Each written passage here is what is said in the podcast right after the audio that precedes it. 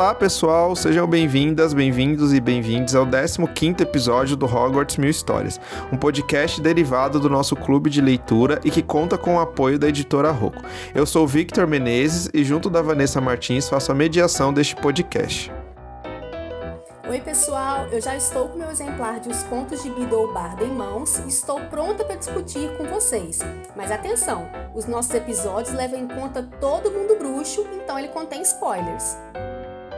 E hoje nós falaremos das cinco histórias que compõem o livro Os Contos de Bida Bardo, que são O Bruxo e o Caldeirão Saltitante, a Fonte da Sorte, O Coração Peludo do Mago, Babbit, A Coelha e Seu Toco Gargalhante e, por fim, talvez o conto mais famoso, que é O Conto dos Três Irmãos.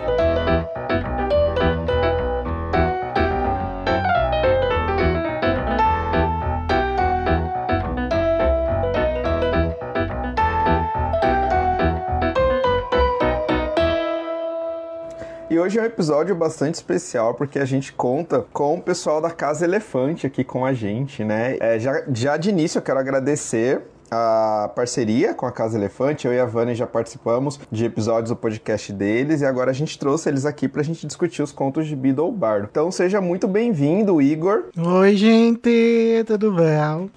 Tudo bom, Igor? Também seja muito bem-vindo, Danilo. Oi, pessoal. Obrigado pelo convite. Obrigado, Danilo, por estar com a gente. E nossa terceira e última convidada é a Luísa. Seja bem-vinda, Luísa.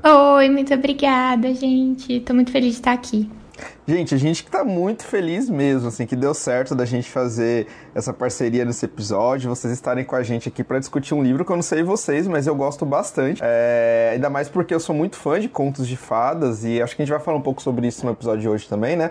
As semelhanças e as diferenças entre os contos aqui de Bida e os contos de fada. Não poderíamos ter convidados mais especiais e mais legais com a gente do que vocês. Então, muito obrigado. Obrigada, gente, por terem aceito. Chegou o momento que eu quase achei que esse podcast não ia sair sair, mas não tinha como, Casa Elefante maravilhosos. Inclusive, deixar marcado aqui nessa edição. Sou fã de vocês, tá? Amo os conteúdos, então honradíssima com a presença. Obrigada, gente. Obrigado pelo convite, gente. Vocês que são tudo. Como de costume, a gente tem um quadro que já é fixo aqui no nosso podcast que os nossos convidados eles contam um pouquinho como que eles se tornaram fãs da saga, fãs de Harry Potter.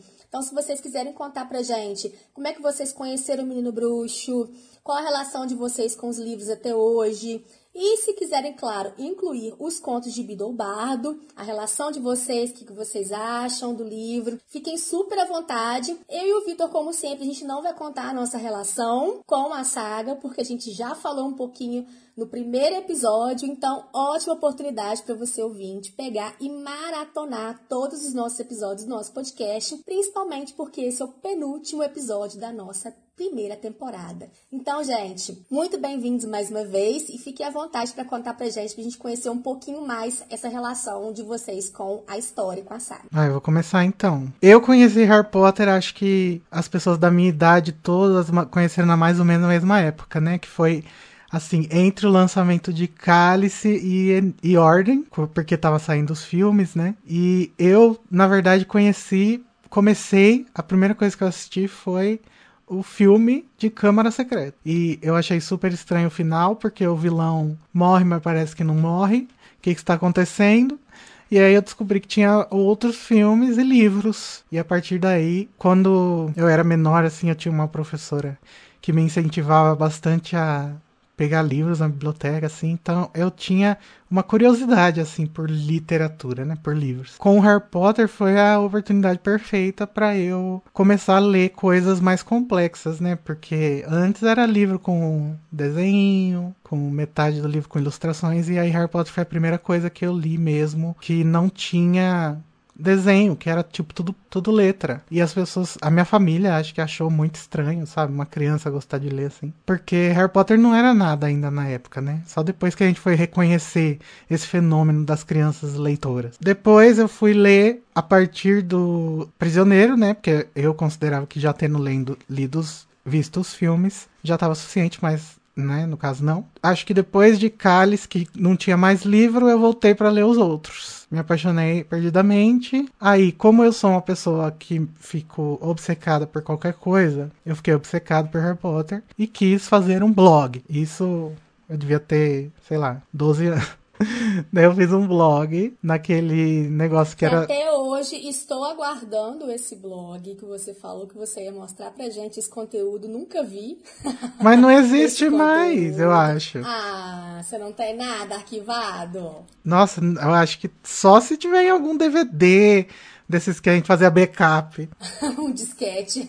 é. E, e, ele chamava RAB, né? Porque já, aí já tinha saído os outros livros e aí tinha o mistério do RAB. Então era antes do Relíquias da Morte. Aí, uma pessoa de um fansite que se chamava Caldeirão Furado, que não é o Caco Ardaz, era um um, um fansite da época, me chamou para fazer parte da equipe e foi bem na época que esse fansite estava mudando de nome, virando Scar Potter. E aí eu entrei pro Scar Potter. Lá a gente começou a fazer podcasts e vou dar uma acelerada. Eu me tornei meio fascinado pelo podcast e aí quando a gente abriu o Animagos, uma coisa que tinha que ter era um podcast. E através do, do podcast do Animagos conheci mais pessoas e assim nasceu a Casa Elefante, que foi o nosso projetinho de fazer uma releitura de Harry Potter capítulo a capítulo, que eu convido todos a lerem. A gente é péssimo de fazer propaganda, né, gente? Nem falou da Casa Elefante no começo. Mas é. Ai, por favor, gente, contem a história, como é que surgiu. Ai, eu vou, eu vou, eu vou terminar minha história depois do Danilo conta, então, porque eu já falei demais. Sim, e, e dos nossos ouvintes que ainda não conhecem a Casa Elefante, vocês estão perdendo muito. É, na minha humilde, nada humilde opinião, como diria Dumbledore, é o melhor projeto de podcast de Harry Potter que a gente tem no Brasil. Só digo Para! Isso. Ai, meu Deus, que emoção!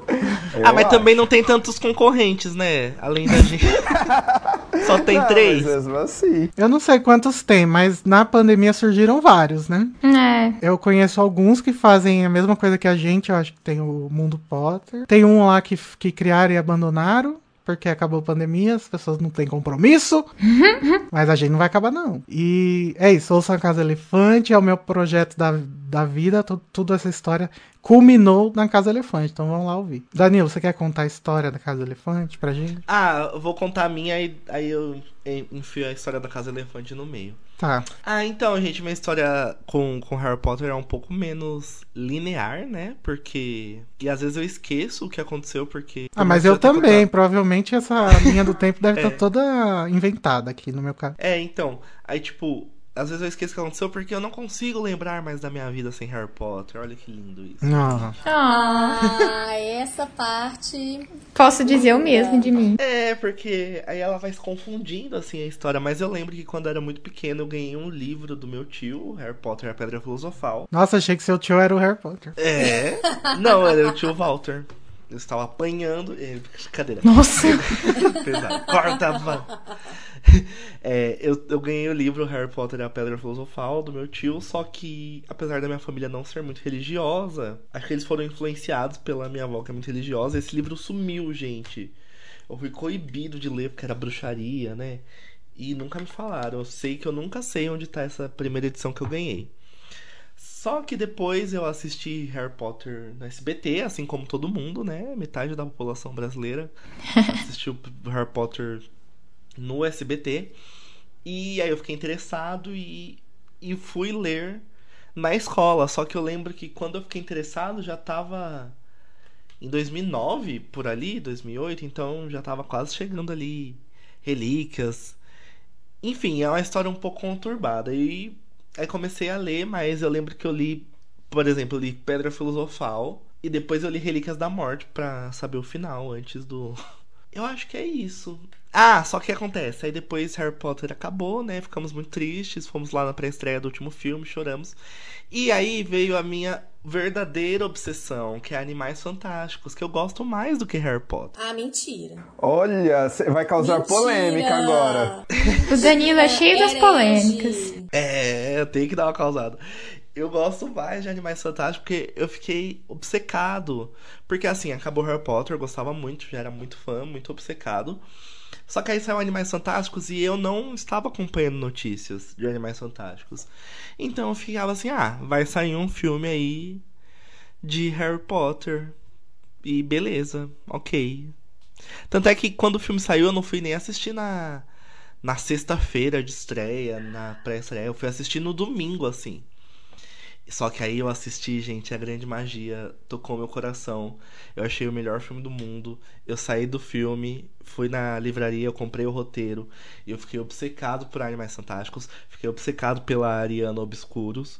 Fiquei obcecado por tudo que envolvia Animais Fantásticos. E consumindo muito conteúdo, muito conteúdo. E antes de lançar Crimes de, Grinde de Grindelwald, né? Do Grindewaldinho eu acho que eu joguei no Google, assim, tipo, podcast Harry Potter, porque eu nunca tinha pensado, será que existe podcast Harry Potter? E aí eu descobri o Animagos, eu ouvi o Igor, o. Renato. Renato! Você sabia dessa Nossa. história, Igor? Sabia. o nome do chefe. Ouvi o Igor, Renato, eu fiquei muito. Muito animado com eles. E eles indicaram na época. Muito animado, né? É, animado.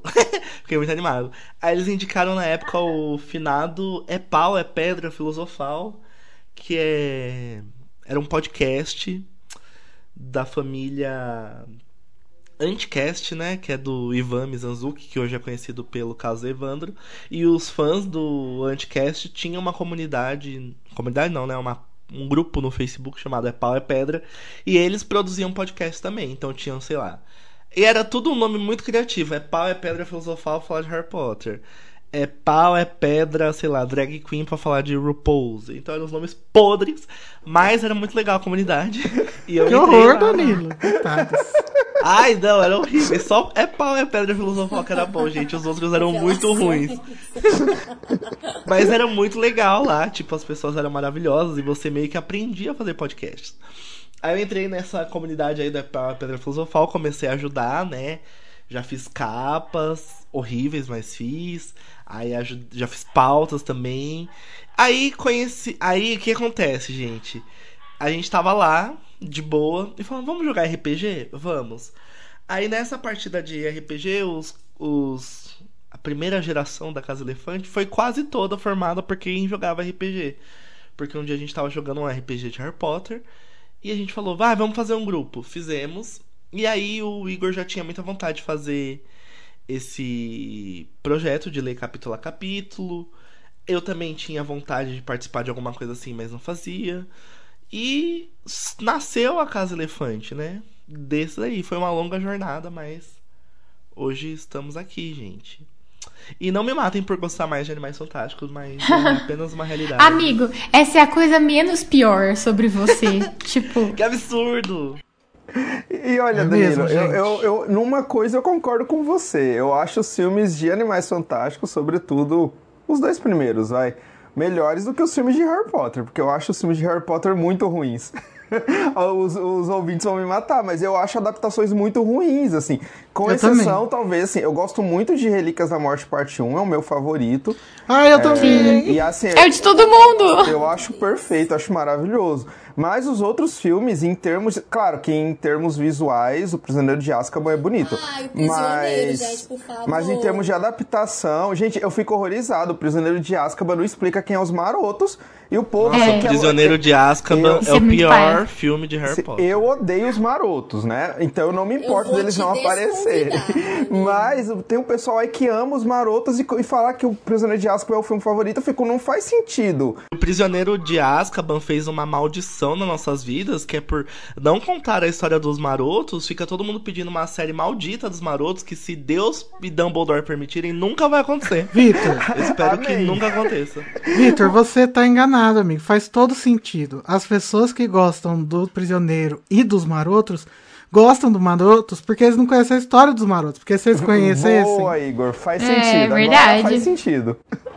Agora faz muito sentido. Não, mas eu é nunca isso, liguei gente, pra eu. Acho, eu acho que visualmente, de fato, o Afonso Cuarón, ele trouxe coisas muito interessantes. Mas em termos de roteiro, de adaptação, eu acho tão ruim o Prisioneiro quanto outros filmes. E aí, As Relíquias da Morte, parte 1 é meu favorito, justamente porque eu acho que é o mais próximo dos livros. Mas enfim. Não, mas eu gosto mais de Animais Fantásticos, tanto por, pelo filme, eu gosto muito mais da história, eu gosto dos personagens.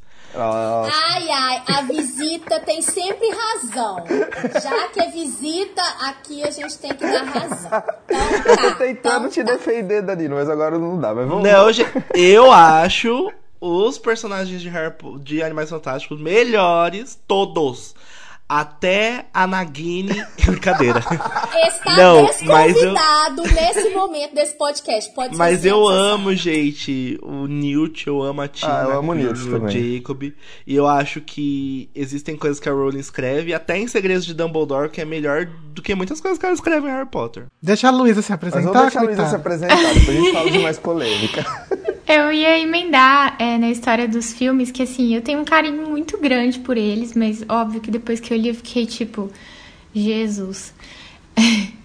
É, então, assim, justamente por isso minha história começou com os filmes. Eu fui, eu sempre fui muito no cinema, assim, eu lembro a primeira vez que eu fui no cinema, eu tinha tipo quatro anos. Mas quando eu fui ver Harry Potter, eu tinha seis. E eu não sabia ler ainda. Então, tipo, eu fui ver dublado e tal. E eu lembro que no final do filme eu tampei o rosto, assim, e abri os dedinhos pra conseguir ver, porque eu tava morrendo de medo do Voldemort, mas eu queria saber o que ia acontecer. E aí eu saí do filme, tipo assim, gente, que mundo maravilhoso, e ao mesmo tempo um pouco com medo, assim. E eu tinha um vizinho, tenho ainda, ele tá aqui, ele mora na minha rua ainda, da minha idade. E ele também gostava de Harry Potter. E aí a gente entrou nessa pira juntos, assim, tipo, muito. A gente comprava álbum e tal. a gente ficava jogando joguinhos de, de computador. E eu sempre fui muito de ver os filmes, assim, porque eu era muito novinha, né? Então, tanto que eu assisto até hoje, até o Cálice dublado, porque eu acostumei. então, aí, quando eu tinha 11 anos, lançou a Ordem da Fênix no cinema. Eu assisti naquelas, naqueles lançamentos antigos de quando não tinha lugar marcado, sabe? Que você tinha que chegar 5 horas antes pra ficar em pé na fila. Ah, amiga, Eu era essa- às vezes ainda é, É. assim, tá? Então, Olha você- só. Desculpa, cidade pequena, interior. Eu era essa pessoa, eu era do time que se precisasse, eu assistia sentada na escada do cinema, porque não tinha mais lugar, eles deixavam a gente entrar. e aí lançou o quinto filme, eu saí do cinema completamente enlouquecida, falei pro meu pai, pai, eu tava tipo tendo um troço, assim, tipo, pai, eu preciso do próximo livro. Aí, na época era meio caro, né, muito grande, assim, meu pai falou, ah, não vou comprar, né, pede emprestado pra alguma amiga sua. Olha aí pedi, pai desnaturado. Pedi emprestado pra, pra uma amiga da minha irmã, porque nenhuma amiga minha gostava de Harry Potter. E foi o primeiro livro que eu li também, tipo, livro mesmo, assim, que não era de escola, que não era de figurinha nem nada. Então, o primeiro que eu li foi O Enigma. E aí eu li, não entendi nada do começo, né? Porque eu fiquei tipo, quem são essas pessoas? O que que tá acontecendo? Que espelho é esse? Mas aí, tipo, eu comi o sexto, chorei em cima do livro, assim, com a morte do Dumbledore. Aí, logo em seguida, já saiu o sétimo. Eu fui na, no lançamento, na livraria, assim, tipo, com 11 anos, assim, tipo, gente, que acontecendo? Tudo isso, tem, tava filmando, tipo, a TV tava lá filmando, eu tava assim, meu Deus. Aí eu li todos depois, né, na ordem certa. Aí Harry Potter, tipo, foi um caminho sem volta, né, porque eu é, fiz letras, porque comecei a gostar de ler por causa de Harry Potter. Aí depois eu fui pro intercâmbio, fui pra Ingla... escolhi pra Inglaterra por causa de Harry Potter.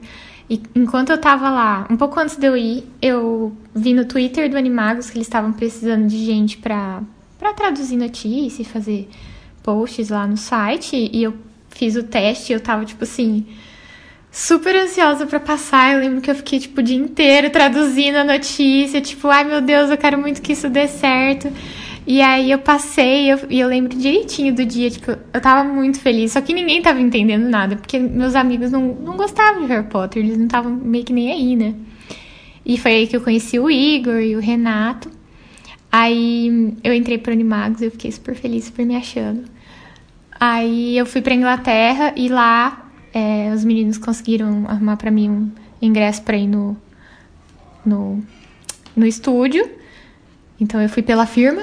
Aquelas- É, um beijo pra Fiona, que trabalhava no, no Warner Bros. Studio Tour. Ela foi tão fofa. Ai, muito obrigada. Ela Nossa, deu um, eu fiquei... um ingresso pra gente, a gente não era ninguém. E Sim, continua não sendo. fiquei- né? Nossa, gente, que maravilhoso. Foi muito legal. E aí lá eu fiz conteúdos pro, pro site já também. É, fui E na ainda tá premiere lá, do. inclusive. Então, fui na premiere do Animais Fantásticos. do primeiro, né? Que foi em 2016 isso, aí eu fiz uns vídeos. Encontrou a JK. Vi a JK a 10 metros de distância. Aí, aí depois eu entrei pro, pro, pra Casa Elefante. Um, um dia eu, eu tava conversando com o Igor, eu falei, viu, amigo? Será que eu não posso participar? Ele, ah, eu já tava indo te chamar. Ah, a Luísa também, foi que nem a, Lu, a Larissa, ela, ela, participou de um e aí ficou. Ah, é legal que as histórias de Harry Potter de vocês, em algum momento já vai entrando Animagos, Casa Elefante. Ah, ah, é muito bonito isso. Aí já vai entrando, ah, é o Igor e não sei o quê. E aí agora tá até hoje. Ai, que bonito, gente, entrelaçado assim. Estão até hoje na Casa Elefante produzindo conteúdo. E isso é muito legal, porque eram pessoas, por exemplo, o Igor, a Larissa, que eu assistia, e eu sempre falo isso. Eram pessoas que eu ouvia e, tipo, aí um dia você tá ouvindo, assistindo, aí outro dia você tá saindo Sim. com eles, é muito legal, aí tem uma amizade. Um dia você tá ouvindo, no outro dia você tá brigando. Tá brigando! Amo. Mentira, a gente nunca brigou. Amigo da celebridade, né? É. Ai, gente, não.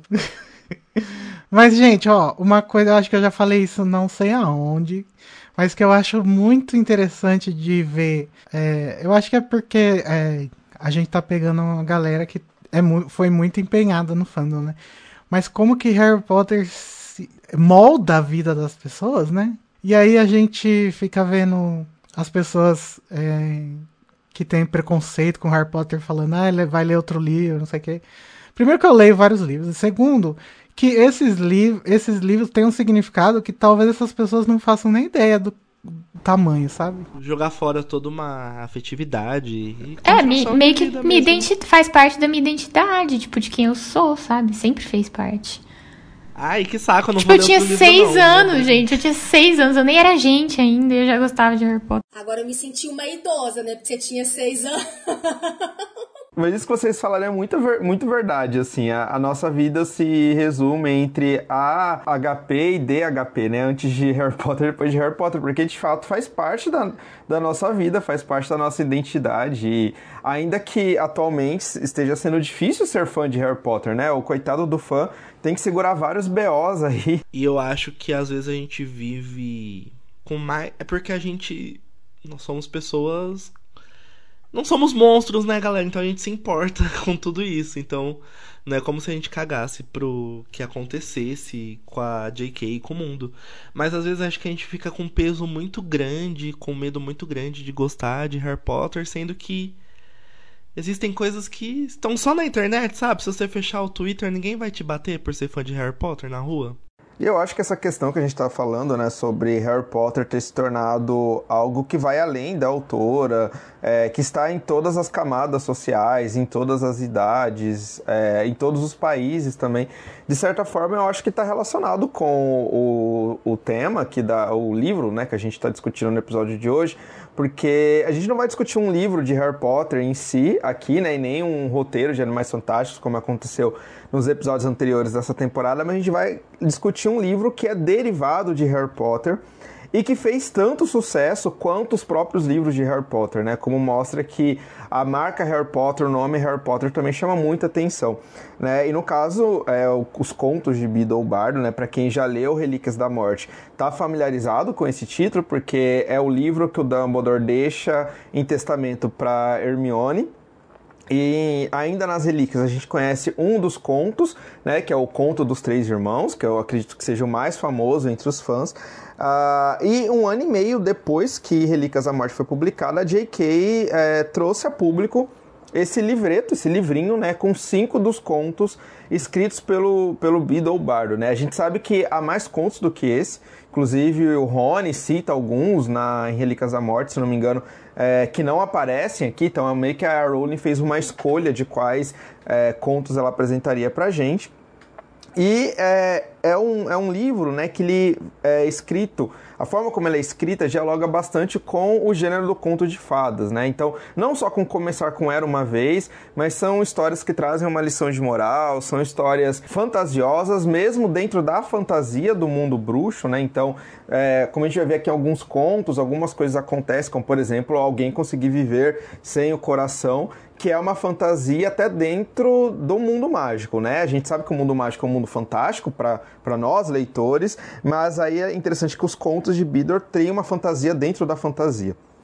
E esse livro ele foi publicado, como eu comentei, um ano e meio após é, Relíquias da Morte, ou seja, em dezembro de 2008.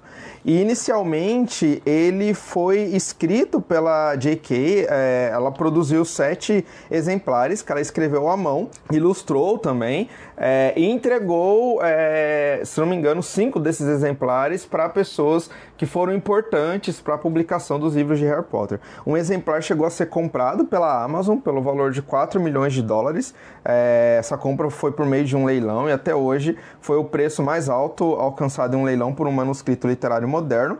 E depois dela ter lançado, né, ter entregue esses presentes, esses mimos carésimos aí para algumas pessoas, ela lançou, pela mesma editora que ela lançava Harry Potter, o livro para todo o público, né? E é uma coisa, algo interessante ser dito é que desde o lançamento em 2008 até hoje, todos os, todos os royalties, né, dos contos de Biddlebardo não fica com a autora J.K. Rowling, mas é entregue para sua ONG, a Lumos, que é uma ONG fundada em 2004 que tem como objetivo promover o atendimento de crianças em situação de orfanato, né? Para quem aí já leu Harry Potter, sobretudo Enigma do Príncipe, deve se lembrar de toda a crítica que a narrativa de Harry Potter faz a crianças que vivem em orfanato, né? Faz parte ali da vida, da formação do Tom Riddle, futuro Voldemort, a experiência ruim dele ter sido abandonado, dele morar no orfanato. E essa crítica que está lá no romance não é só uma crítica presente em Harry Potter, mas é algo que a própria autora J.K. Rowling leva para sua vida. Tanto que ela tem essa ONG que trabalha, então, tentando tirar as crianças dessa situação de orfanato. Então, quando você compra os contos de Beedle Barn, independente da edição que você compra, o dinheiro não vai para J.K. Rowling em si, né, mas para essa ONG que ela criou. E falando sobre o livro, né, é, já disse, ele é composto por cinco contos, é, são escritos num formato semelhante ao de contos de fadas, é, e ele foi escrito em tese por um personagem que viveu ali no final da Idade Média, na Inglaterra bruxa, que era Beadle, o bardo, né? E o bardo é, é uma palavra que tem origem na cultura gaélica e britânica medieval, que significava um contador de histórias profissional, um criador de versos, um compositor de música e até mesmo um historiador oral. Então, quando né, o Beadle recebe esse codinome, é em relação à sua profissão, né, esse contador de histórias. E aí ele vai, assim como o Charles Perrault, por exemplo, vai fazer na França do século XVI, o Beadle faz na Inglaterra, no final da Idade Média, é, coletando algumas histórias populares e até criando algumas histórias que vão ser lidas e relidas pelos pais para as crianças. Né? Então, se no mundo trouxa ou no nosso mundo, né, a gente conhece Cinderela, conhece a Bela Adormecida, para as crianças bruxas é comum elas conhecerem a Babbitt, a Coelha, conhecer o conto dos três irmãos e etc. E aí, diante disso, eu acho que seria interessante a gente começar a discutir cada conto, né? Que a nossa ideia no episódio é passar de conto por conto, mas eu queria ouvir de vocês, mas também ouvir da Vani, é, o que, que vocês acham desse, desse livro, né? Quais são as impressões que vocês tiveram quando leram pela primeira vez e quando vocês releram agora por episódio? Vocês gostaram? Não gostaram? Tem um conto favorito? Eu queria que vocês falassem um pouquinho aqui é, para a gente, né? Para os nossos ouvintes também, qual é a percepção de vocês sobre o livro que a gente está discutindo. Ai, gente, eu gosto muito desse livro porque ele é, assim como os outros dois, né, da Biblioteca de Hogwarts, um livro inserido no mundo bruxo, né? Então a J.K. Rowling ela finge que não é ela que está escrevendo. Ela, e, inclusive ela é várias pessoas, né? Ela, ela é o Bardo, ela é o Dumbledore e ela é a Hermione que traduziu essa história do, de runas para inglês, né, no caso. E aí tem a Lia Weiler que trouxe pra gente. Obrigado, Lia Lacru. E eu gosto muito porque ele constrói muito o mundo, né? E ela usa, usa esse livro para continuar escrevendo a história de Harry Potter depois que Harry Potter acabou. Tanto com as notinhas de rodapé quanto os comentários do Dumbledore. Eu acho tudo de bom. Quando saiu, eu fiquei tipo, ah, meu Deus, um acalento pro meu coração que tá órfão agora de Harry Potter. E aí eu fiquei, gente, que livro genial, tipo, são os contos de fada do mundo bruxo. Eu lembro que eu fiquei muito, muito empolgada, assim, e maravilhada. E eu fui atrás de mais livros. Tipo, eu não tinha lido o Quadribol através dos séculos ainda, porque eu ficava tipo, ah, Quadribol. E aí eu fui atrás, porque eu falei, vou ter que ler. E o, que, o conto que mais ficou na minha cabeça foi o do Coração Peludo do Mago. Eu não sei porquê, mas é o que ficou na minha cabeça. Ele é um dos contos mais é, pé no chão, assim, do, do, do, da época, né? Ah, eu gosto que. Eu gosto que, é, que ele é muito visual, esse daí no final, assim. A imagem do mago com o coração dele, da moça na mão. É, eu gosto muito, assim, dos contos. O meu favorito. Ai, gente, é claro, né? O conto dos três irmãos. Eu não sei vocês, se todo mundo prefere também, tem esse no topo. O Vitor é, é, o coração peludo do mago, né? Mas eu gosto muito dos Três Irmãos, também gosto muito da, da, da Fonte da Sorte. Mas uma coisa que eu queria ouvir a opinião de vocês é até uma questão que a gente até abordou isso em algum momento, se eu não me engano, foi Relíquias da Morte, com os nossos convidados. Porque, como professores fundamental, às vezes já debati isso em sala e já ocorreu assim de, de, conversar com professores a respeito disso e de eu ter uma devolutiva de que são muito pesados os contos para serem tratados e abordados aqui com crianças, por exemplo, de 9, 10 anos ou até menores, assim. A gente já debateu, já escutou opinião é, a respeito disso de outros ouvintes. A gente até fechou opinião sobre isso, né, Vitor? Mas eu queria ouvir o que vocês acham disso, de da, das temáticas que são abordadas e, claro, né, da, da, da faixa etária do público. O que, que vocês acham? A gente, eu acho que a J.K. Sempre teve um, uma visão de que as crianças podem aguentar muito mais do que as pessoas acham que elas podem, né? Talvez isso se revele aí também. Eu não sei se é pela experiência que ela teve em sala de aula e tal, mas eu não sei, eu não acho não tão pesado assim. Ah, eu, acho, acho que não. alguns são. Acho que esse o coração peludo é um pouco pesado. É porque às vezes a pessoa acha, ai, vamos tratar de morte com crianças mais novas, né? Porque a palavra morte às vezes é um pouco pesada para algumas pessoas. É difícil você falar sobre o tema morte, por exemplo. Né? Mas é engraçado que no próprio livro a J.K. critica essa infantilização, né? Tipo, nos contos de cabeça de sapo, é muito engraçado. Inclusive, eu acho que esse livro, Os Contos de Bidobardo, é o livro mais Tolkien da J.K., porque o Tolkien tem uma coisa, né, de, na, de das notas de rodapé, ele discutir com ele mesmo, como se ele realmente tivesse vivido aquilo. E tem hora que ela fala que a professora Minerva pediu para acrescentar tal coisa. Então acho que é um momento muito imerso. E uma curiosidade que eu queria falar é que a J.K., quando ela foi fazer os contos à mão, né, para entregar para as pessoas, ela, quando começou, ela falou assim: ah, eu vou dar para umas 30 pessoas. Aí ela escreveu uns 5 e falou: ah, vão ser só 7 mesmo. Chega. Porque ela estava cansada de escrever tudo isso à mão.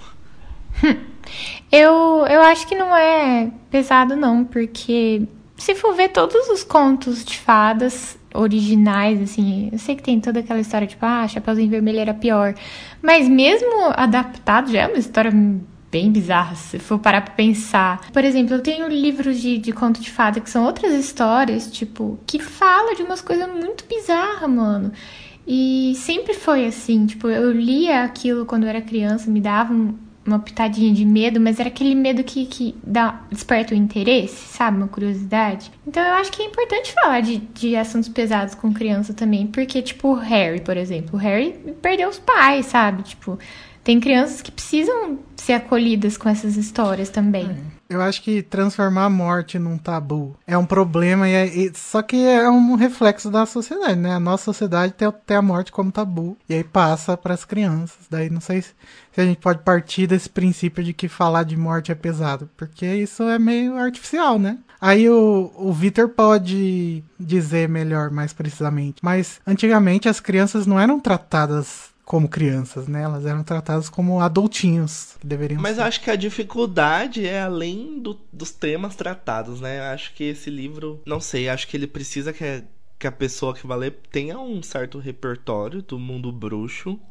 Então, não sei se é um livro que dá para ser introduzido solto, assim. Sabe tipo, que os... eu tratei, por experiência própria, sabe que eu tratei disso com alunos no meu projeto, na, na verdade, no meu projeto de tese. A gente começou com devagarzinho, né? Porque eles não estão muito acostumados com a leitura. Então, o romance ia ser um pouco pesado.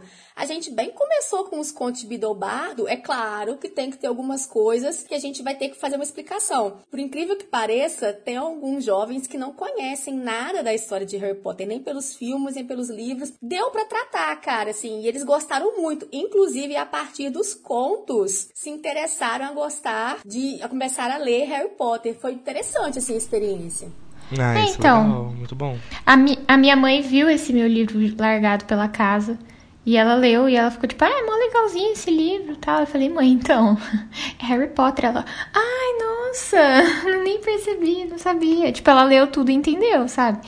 É como se fosse um livro de conto de fada, tipo, só que tá inserido dentro de um universo muito específico, né? Sim, com certeza. E respondendo o que o Igor falou, é, é, é uma verdade isso que o Igor trouxe, né? A ideia que a gente tem de infância hoje ela é contemporânea, ela é formada ali no final do século XVIII, início do século XIX, é, e a própria ideia que a gente tem de adolescência, ela tem pouco mais de 100 anos. São pedagogos e psicólogos que criam a categoria adolescente na, na, no início do século XX. Então, é, se não existia adolescente antes do início do século XX, também não existia essa ideia da criança como a, a, a gente tem hoje, a ideia da proteção, a ideia de que existe temas que crianças podem ter contato e não podem ter contato. São discussões bastante recentes. E os contos de fadas, né, o que a gente entende hoje como contos de fadas, é, que são histórias populares, que assim, a gente não consegue saber exatamente a origem delas, para além daquelas que foram recolhidas pelo Charles Perrault no século XVI, ou os irmãos Green no século XIX, mas são histórias que vêm antes desses autores, é, vêm desde a Idade Média, vamos colocar assim, até a Antiguidade, elas foram passando de geração para geração, e elas não, não se tinha ideia de que eram histórias só para crianças ou só para adultos, eram histórias que eram contadas e, assim, em círculos, em diversos círculos sociais, independente da classe das pessoas, é, e elas, e como toda a história, elas representavam muito bem as vivências e as questões sociais, culturais, políticas e econômicas daquela época, né? Então, é, quando você pega as histórias, é, seja João e Maria, João e o Pé de Feijão e tantas outras, a gente vê que a pobreza, a miséria é um tema muito presente nessas histórias, porque é, era algo comum da vida do camponês, ali da Idade Média, da Idade Moderna. É, algo muito comum também na vida dessas pessoas era as mulheres, as mães morrerem no momento do parto, morrerem muito jovens. Então, era muito comum a presença de órfãos e muito comum a presença da madrasta. Então, não é à toa que a gente vai ter muitas madrastas nas histórias de fadas também. É, o grande desejo dos personagens, a sua maioria é ter terras, é ter dinheiro, né, se tornar um príncipe. Então, tudo isso isso representa o desejo, representa os costumes de uma época. Então dá pra gente usar os contos de fadas, igual eu faço com Harry Potter, para estudar as sociedades ali dentro das quais eles estavam é, circulando. Então, claro, tem muitas pessoas que gostam de usar os contos de fadas para dizer que eles falam da natureza humana e tudo mais. Para nós historiadores, a gente é contra esse tipo de interpretação de natureza e tudo mais, porque a gente fala que é sempre algo histórico. Então, os contos de fadas eles falam sobre o momento que eles foram escritos, assim como quando a Disney vai adaptar alguns para o cinema, ela vai fazer um trabalho parecido com essa personagem que a Rowling cria, né, nos contos de Beedle, que é a Beatriz Bloxham, que é uma pessoa que reconta os contos, deixando eles mais palatáveis para o gosto das crianças, e aí eles se tornam, de acordo com o Dumbledore, insuportáveis de serem lidos. E o que a Beatriz Bloxham faz no mundo bruxo, a Disney fez no nosso mundo real, né? De pegar essas histórias que tinham várias cenas do que a gente hoje entende como violência, mortes e tudo mais, e transformar em histórias mais é, palatáveis, mais fofinhas e tudo mais. E isso diz muito também sobre a sociedade norte-americana do século XX, como entende é, a infância e tudo mais. E aí eu gosto dos contos de Beadle que a J.K., ela, seja de forma intencional ou não, ela também vai demarcar muito a temporalidade em que esses contos estão sendo criados por ela. Né? Então, ela até comenta isso na introdução. Os contos de fadas, geralmente, as personagens femininas são princesas que precisam ser salvas, né? Que estão esperando um beijo do príncipe para acordar e tudo mais. A única, único conto de fadas, assim, conhecido que a gente tem uma personagem feminina que tem agência na história, ou seja, ela é dona da história, ela toma as decisões, é a Bela e a Fera, que foi criada por uma autora francesa ali na virada do século XVIII para o início do século XIX. Com exceção da Bela e a Fera, há um padrão na forma como essas mulheres reagem nas histórias. E aí, quando a gente vai aqui para os contos de Beadle, nas personagens femininas, como a Asha, a Amata, a Alteda e a, a Babbitt, né, a gente vê que são mulheres que têm agência, que têm escolha, que faz escolhas da sua vida, da sua história, né? Elas não ficam lá esperando que alguém resolva os problemas para elas. E isso é muito uma marca agora da, de discussões que a gente faz no início do século XXI, sobre empoderamento feminino, agência feminina e tudo mais. Então a gente vê como que é uma influência do momento no qual uma história é criada naquilo que ela vai, vai contar é, para os seus leitores. E para além disso, né, aqui a gente está falando de uma história que nasce dentro de uma mitologia criada pela Rowling, que é o dos bruxos. E aí uma outra diferença que a gente vê é que os bruxos não são maus por serem bruxos, né, né nesses contos diferentes dos contos de fadas, que geralmente a bruxa, a feiticeira, o feiticeiro são os vilões. Então é interessante a gente pensar como que a J.K. ela emula de certa forma é, o estilo narrativo dos contos de fadas, né? Algumas temáticas, como a morte, a violência, o desejo pela riqueza, o desejo pelo poder, mas ela faz isso trazendo também para dentro do seu mundo, para dentro da sua mitologia e conectando com questões contemporâneas nossas, né? Que acho que a gente vai falar aqui ao longo do episódio também. E depois dessa introdução maravilhosa do nosso querido mediador, historiador, Vitor Menezes, e a gente ter falado um pouquinho sobre o livro uh, de uma forma mais ampla, uma forma mais geral, a gente parte agora, querido, querido ouvinte, para uma explicação, para um debate mais profundo de conto a conto. São cinco contos, né? Cada um de nós nós pegamos um conto distinto para gente explicar um pouquinho, resumidamente, para você que não conhece, para falar um pouquinho dos pontos que chamam a atenção. Vou jogar na roda aqui agora o Igor, que vai falar um pouquinho e vai fazer um resuminho e vai jogar na roda alguns temas para gente também debater sobre o primeiro conto, que é o Bruxo e o Cadeirão Saltitante. Bom, gente, eu acho que o livro começar com esse conto faz muito sentido, porque ele é um dos mais simples, que tem uma moral bem direta é a história de um bruxo que era benfeitor. E aí a, o texto usa dois adjetivos logo no início que eles dão assim a direção da moral, né? Então ele fala um, um velho bruxo com generosidade e sabedoria para beneficiar seus vizinhos. Então a gente já parte do pressuposto que o bom é ser generoso e sábio, né? Para ajudar os outros. E aí, a partir daí, a gente vai ver que esse bruxo morre e deixa como herança para o seu filho um caldeirão que ele utilizava para resolver os problemas da vila medieval ali onde ele morava. O filho dele não aceita essa herança. Ele não quer ajudar as pessoas, ele é egoísta, ao contrário do pai. Ele não é sábio nem generoso. Então ele simplesmente não resolve os problemas das pessoas que vêm na casa dele buscar ajuda, pensando que o filho faria o mesmo que o pai fazia, né? O pai fazia isso através de um caldeirão que ele fingia que era o caldeirão que fazia a magia, né? Porque é uma vila de trouxas. E ele é o único bruxo por ali. Então ele cura as pessoas com a magia, mas fala que é o caldeirão. E ele deixa pro filho, além do caldeirão, um presente que é uma meia ou uma pantufa, né? Ele diz que espera que o menino nunca tenha que usar. Quando o menino começa a negar a ajuda dos vizinhos, o caldeirão começa a pular, ele brota um pé nele e tudo que os vizinhos estão sofrendo, por exemplo, uma menina tá com umas verrugas, o outro cara tá com, passando fome com a família, perdeu o burro e etc. Vai acontecendo também com o caldeirão, para ele ver o que é bom para Tosse, né? O filho do, do bruxo que salvava a vila. Então, o caldeirão ele fica pulando, fazendo barulho com o pé de bronze dele, para irritar mesmo o menino, meio que como uma punição por ele não fazer o que é certo, o que é generoso, né? E o que é sábio. E até que chega um momento em que, não aguentando mais os gritos e as coisas que estão saindo desse caldeirão, o bruxo resolve tomar o papel do que o pai tinha e resolver o problema das pessoas do vilarejo. E aí o caldeirão aceita viver em silêncio, ele consegue botar a pantufa no caldeirão e todos vivem felizes para sempre. Então, como o Victor disse, né, o Dumbledore ele meio que tem o mesmo papel de Harry Potter, né? Então ele é a bússola moral.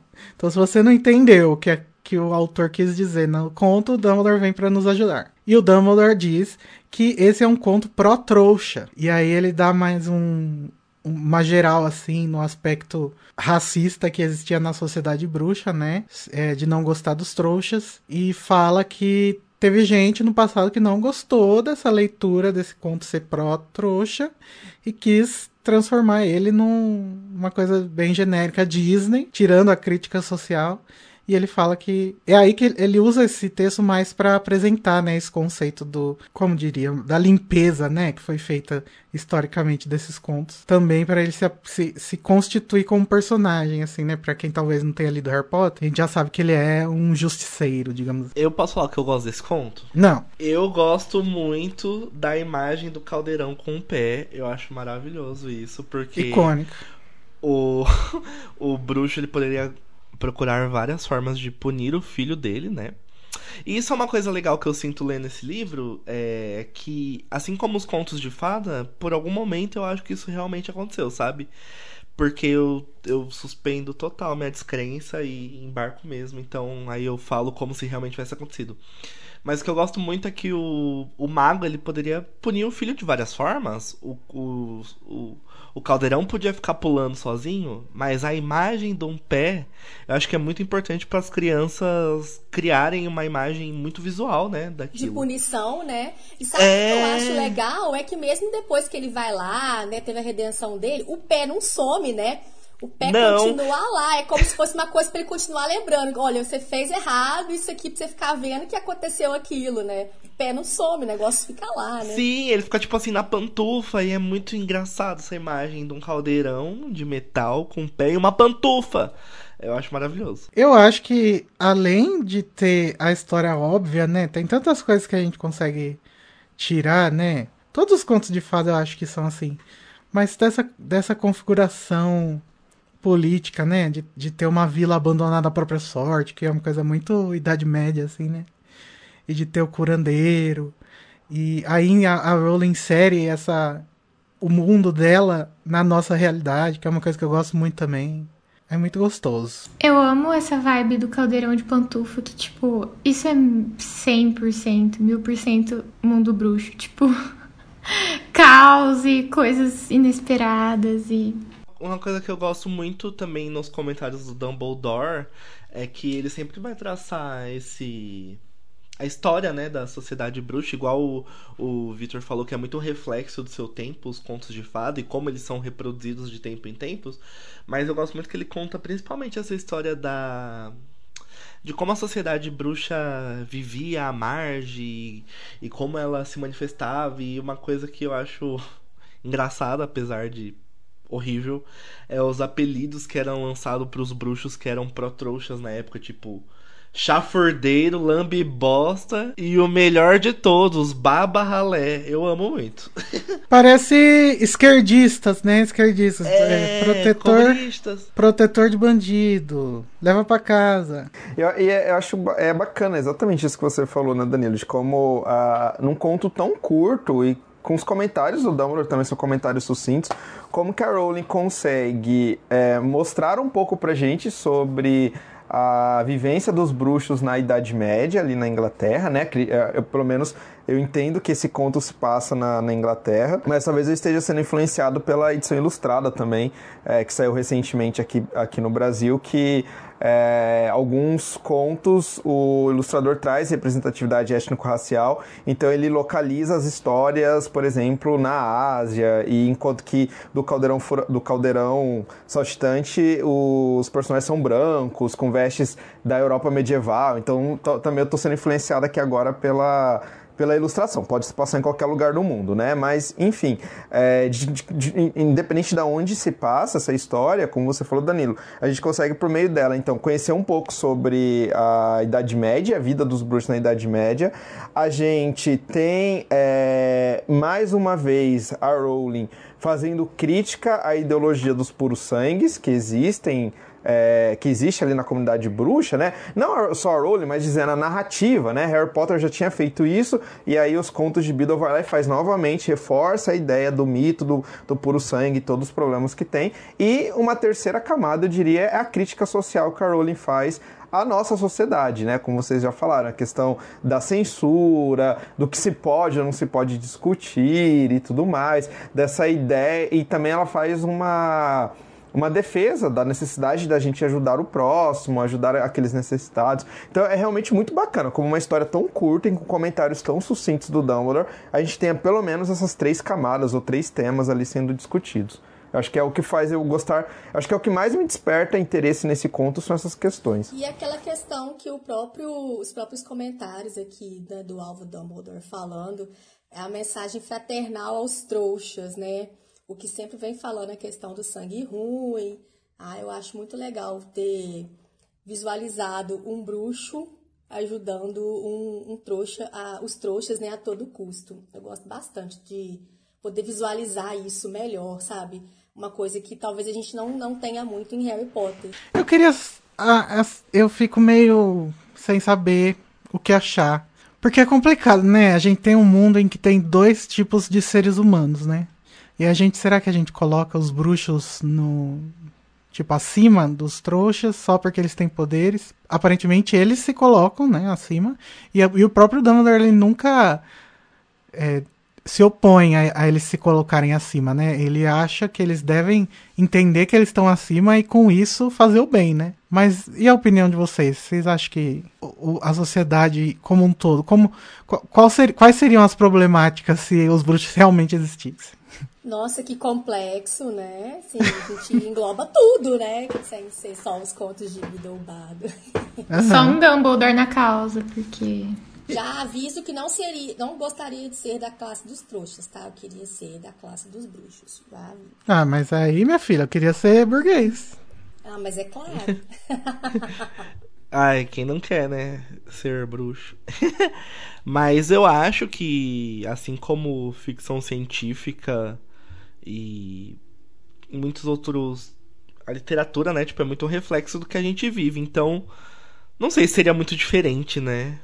Porque no fim das contas, existem classes, existem pessoas que se acham superiores por outros poderes que elas têm, né? Então... então, mas elas não são, né? É isso que, é isso que eu acho interessante, porque no caso aí os bruxos, eles realmente são melhores. Mas, amigo, quem tem dinheiro, realmente tem dinheiro, entendeu? E realmente tem mais poderes. Tá, mas será que, ele, será que eles são melhores, Igor? Ou na verdade eles têm modos diferentes de viver? É que, é claro, a gente queria muito ser bruxo, todo mundo, né? Então, assim, poder resolver as coisas por meio da magia parece ser mais fácil, mais simples. Mas ao mesmo tempo eu acho que a narrativa dos textos da Rowling sempre leva a gente a compreender que é, ser bruxo também traz suas dificuldades, não é um paraíso e tal. E que eu encaro muito assim, são formas diferentes de viver e de ser, mas que não deveriam ser vistas como inferior ou superior, assim, assim como é, alguém que, que tem um nível financeiro maior do que outros não deveriam ser vistos e nem se achar superior, deveriam ser, ser, ser vistos como iguais, porque afinal são todos seres humanos.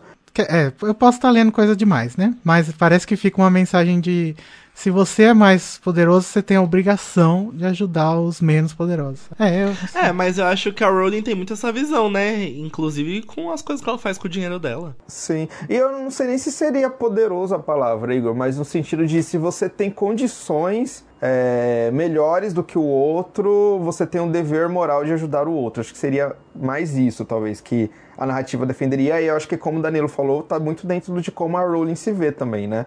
Ela se vê, independente da gente concordar ou não com os projetos dela, ela se vê muito nesse lugar de que eu tenho um lugar de fala específico, eu tenho condições financeiras específicas, então é meu dever moral fazer algo em prol daquilo que eu acredito que seja o certo. Eu acho que essa é uma questão muito latente na sociedade bruxa, sabe? Como que eles, como que eles vão se comportar com os trouxas. O Dumbledore, ele tem uma ideia de que eles devem se comportar é, de longe, né? Assim, o Grindelwald não. Por exemplo, o Grindelwald ele acha que, ele, que tem que ir para cima matar quem tem que matar e vamos fazer. Vamos tomar Mas conta. isso é curioso, né? Porque os bruxos, apesar deles serem uma minoria e serem, tipo, em, em uma minoria quantitativa, e apesar deles serem possíveis opressores, eles também são oprimidos, né? Então é quase que um paradoxo que eles vivem, porque os trouxas também oprimem os bruxos, e acho que é isso que leva muitos bruxos puros sanguistas a aderirem a essa ideologia, né? Porque esse medo de. Além do medo do que é diferente, medo do que os trouxas vão fazer com o que é diferente também, entendeu? Então, ao mesmo tempo que isso que é uma dualidade interessante em Harry Potter, porque ao mesmo tempo em que a gente tem o Lucius Malfoy, que é uma pessoa que odeia trouxas, a gente também tem o tio Walter, que é uma pessoa totalmente preconceituosa com coisas diferentes e que odeia os bruxos também.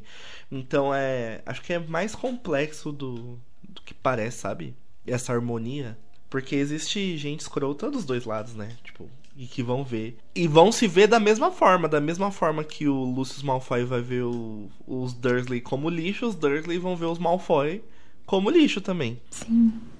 Esse conto deve ter bugado muito, Hermione. Esse conto tá me bugando aqui nesse exato momento. Eu tô pensando que.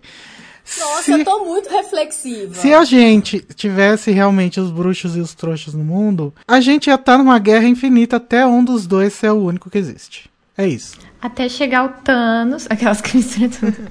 Ah, mas é igual X-Men. Igual aconteceu com os Neandertais e os Homo sapiens, e a gente está aqui, vencedores. Beijo, Neandertais! Mas aí, Igor, de certa forma, vou, vou puxar aqui porque eu sei que você gosta de falar do Marx. Mas a gente não tá numa luta de classes constantes? Quer dizer, a gente não tá numa luta constante de classe que nunca acaba? Será que não seria algo Não, semelhante? eu acho que é, eu acho que é sobre isso que a Rowling tá escrevendo, né? Sobre luta de classes. E em Harry Potter, né, no caso, não nesse conto. E no caso a classe aqui é a- as duas classes em questão são a bruxa e a trouxa. Mas eu acho eu acho que é uma talvez, ai, desculpa aí pela heresia, mas eu acho que a Rowling às vezes ela ela ela toca só a superfície, sabe, da questão. E eu fico sentindo um pouco de falta de explorar mais. Não, não que isso falte em Harry Potter. Eu acho que Harry Potter é, é uma história muito intimista sobre o personagem Harry, né?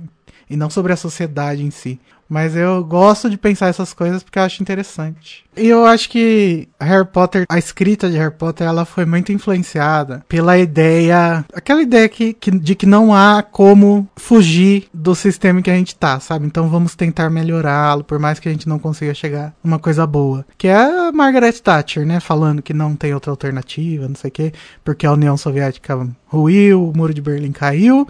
Então, estamos aqui, vamos melhorar isso que a gente tem. E Harry Potter tá escrito nesse contexto histórico, né? Então, por isso que termina sem uma revolução, digamos assim.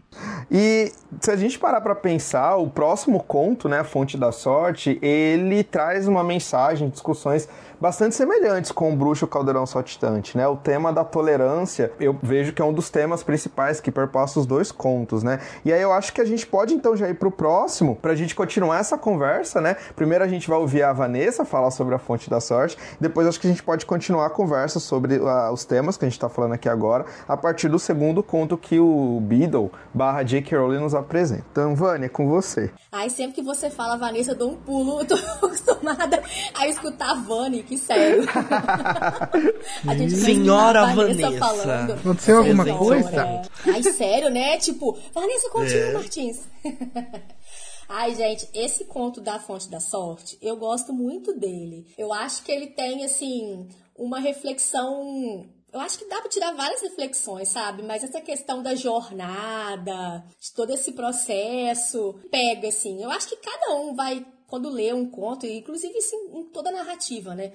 Algum pedaço vai te chamar mais atenção, vai te tocar fundo lá, porque você faz algum paralelo. Aí eu gosto muito. Mas assim, o conto, ele começa bem visual, eu pelo menos gosto muito assim da ambientação, que é lá no alto do morro, tem um jardim super encantado, que tem uma fonte, né, que jorra e que uma vez por ano, né, entre o nascer e o pôr do sol lá, do dia mais longo, já fico lá imaginando, né? É permitido que uma pessoa ela receba a grande oportunidade para competir, para chegar até a fonte que é dito que a fonte tem águas poderosas para a pessoa poder se banhar lá, né, e ter sorte para a vida inteira. Então, nesse dia aí, né, que é marcado para ter esse acontecimento, pessoas, homens, mulheres, ricos, pobres, e o legal que também é bruxos e trouxas, né? Já, já deixa bem claro que a inclusão ali já vai com todo mundo, tanto bruxo quanto trouxa.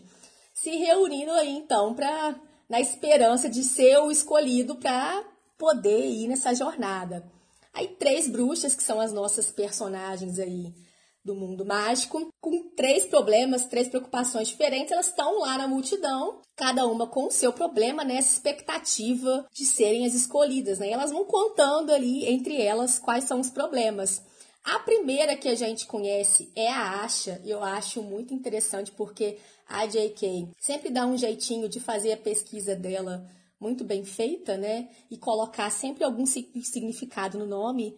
O nome da Asha é, vem do Indie, que é esperança. Viu como eu fiz a minha pesquisa direitinho? A Asha, ela disse, ela falou lá, né, para as companheiras bruxas que ela tinha uma doença que ninguém conseguia curar, então ela queria chegar na fonte para ter essa cura. A segunda bruxa, a Alteda, caro ouvinte, caros amigos que estão aqui comigo compartilhando esse podcast, vem do grego, que é curandeira. Olha que legal. Ela queria, né, essa bruxa, ela queria que a fonte ela aliviasse a pobreza que ela tinha. E a terceira, que é a amata, muito bonitinho, gente. Vem do latim que é amada. Então, essas três bruxas, né? Olha que bonitinho. A amata, ela foi abandonada lá pelo homem que, a, que ela amava. E ela queria, né, de coração partido, que a fonte desse uma aliviada aí nesse amor não correspondido mais. Ah, eu sei como é. Oh, uma fonte da sorte. Então elas decidiram que elas iriam juntas, né? Se uma fosse a escolhida, as outras iriam também, elas iriam juntas para chegar até a fonte. Aí o sol foi, aconteceu lá, o sol se pôs e veio um galho, pegou a acha e uma foi agarrando a mão da outra e pronto. Por final a mata pegou e agarrou o cavaleiro que estava lá dando sopa e todo mundo foi junto, inclusive o cavaleiro que estava dando sopa lá. Só que as, elas ficaram zangadas, né? Porque a mata tinha lá enroscado o cavaleiro junto. Porque já era difícil, né? Pra uma bruxa chegar, para decidirem, né? Quem que seria a escolhida para se banhar, ainda pega, ainda leva o cavaleiro que ainda tem o, o, nome, né, conhecido como Cavaleiro Azarado. Aí ele deu para trás, mas acabou que foi, né? E vai eles na jornada. Então acaba que eles é, encontram os obstáculos pela frente. O primeiro obstáculo que eles encontram é um verme todo inchado, todo seco, todo podre. que quando eles se deparam com o verme, o, verme fala. Eu acho isso profundo. Paguem-me com a prova de suas dores, né? Então todo mundo tenta lá fazer como é que faz para passar pelo verme o negócio não rola, né? Até que a Asha ela começa a chorar, porque o negócio não tá dando certo. O verme vai lá e bebe as lágrimas dele, então eles, elas conseguem passar pelo primeiro obstáculo. Então, todo mundo segue. É tipo a esfinge, né? Tipo a isso. Cara, não tinha pensado nisso. Nossa, eu sempre penso é quando verdade. eu vejo isso. É verdade, é tipo a esfinge. Aí eles começam a subir o morro, né? E quando eles chegam mais, mais, né, mais adiante, Tá escrito no chão: pague-me os frutos do seu árduo trabalho. Aí o cavaleiro vai lá, né, todo achando que a moeda, joga a moeda, acho que a moeda se perde lá no meio, negócio não dá certo, nada rola. Aí todo mundo começa a subir a ladeira, negócio não vai, anda, anda, não vai. Aquele desespero, até que a Alteda põe fogo no negócio, começa a correr pra caramba e incentiva, vamos galera, vambora! Põe o pique em todo mundo, coragem! Aí o trem vai, o povo começa a suar, aí começa a dar certo. Aí o trem vai embora e a mensagem sai do chão e vambora, vamos continuar andando. Até que finalmente, né, todo mundo vê a fonte, trem brilhando lá, né? Aquela alegria. Só que eles se deparam com um riacho, né? Com as pedras bem lisinhas. Como é que vai passar? Aí eles leem escrito: paguem o tesouro do seu passado. Aí vai lá o cavaleiro tentar flutuar com o escudo lá. Acho que o trem afunda, não dá certo. Todo mundo tenta usar a magia, o negócio não vai, né? Ninguém entendeu nada, mas aí a mata entendeu, pegou a varinha tirou da mente dela, né, todas aquelas lembranças, os momentos infelizes que ela teve lá com tal amor que ela queria ter de volta. Deixa essas lembranças irem embora na água, água leva, inclusive, potente isso, né, água levando as mensagens do amor. Aí aparece as pedrinhas, eles conseguem passar, todo mundo vê a fonte, vão banhar, vão lá na fonte. Mas aí antes de chegar, né, quem que vai, né? Como é que vai fazer? A Asha, ela tomba pro chão, vai morrer. Aí a Altera vai lá, pega as plantinhas, pega as ervas, faz um trem pra Asha beber. Ela consegue beber o negócio, melhora, né? Melhorou tudo, tá de boa, sumiu as doenças, aí ela não precisa mais da fonte. A Altida também não quis mais banhar porque cresceu o zóio, né? Se eu consigo curar uma doença que ninguém curava, mulher de nada, a mulher tava aí moribunda, vou ganhar muito dinheiro aqui como curandeira. Curei, um trem incurável, né? não preciso mais, né? E a Mata também não quis, né, gente? Depois que ela viu que o amor era, que o boy era tóxico, né? Que era boy lixo. que a água levou tudo de, de bom que ela tinha na, na cabeça, ela não quis mais, então sobrou pro cavaleiro que a gente viu que final das contas não era nada de azarado, se banhou, pediu a mão da Amata, a Amata aceitou. Eles nunca mais ficaram sabendo, né? Nunca ficaram sabendo, na verdade, que a fonte não tinha poder nenhum nas águas, não tinha milagre nenhum, enfim, acabou. Eu gosto muito, assim. Acho potente, acho potente em várias partes. Essa busca de objetivo, sabe? Esse negócio de sonho, de projeto, né? Essa esperança de, de concretizar. Pensa, né? Um cavaleiro azarado.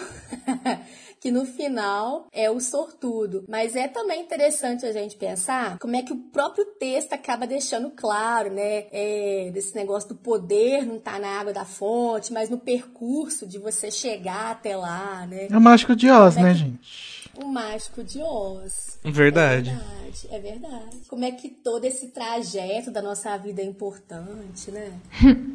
e esse conto nada mais é do que o que acontece com o Rony na é, Ordem Fênix, Félix que com a Félix Félix.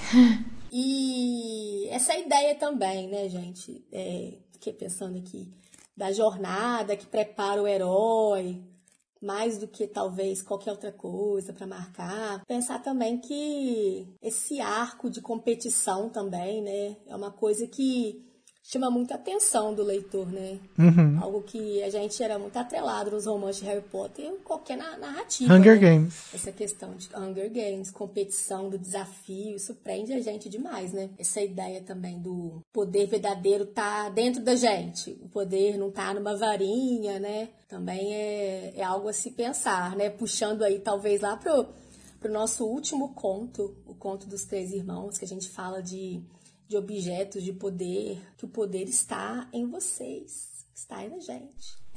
Isso. Todo mundo pode cozinhar, igual Ratatouille. e o mais legal desse conto é que ele virou a peça de teatro em Hogwarts. Ai, a última gente. e primeira. Deveria o último. Mas que mais que vocês acham que a gente consegue enxergar de talvez de, de, uma moral da história no nesse conto, levando em consideração também os comentários do Dumbledore? Vocês conseguem pensar em alguma? Ai, gente, eu gosto muito da hora que o cara joga moeda e não dá nada, porque, né, claro, marxista como sou, sei que o dinheiro é apenas a representação do trabalho e ele não é o trabalho. Eu acho que esse deve ser um dos contos favoritos da Queen Goldstein, né? Vocês têm essa impressão?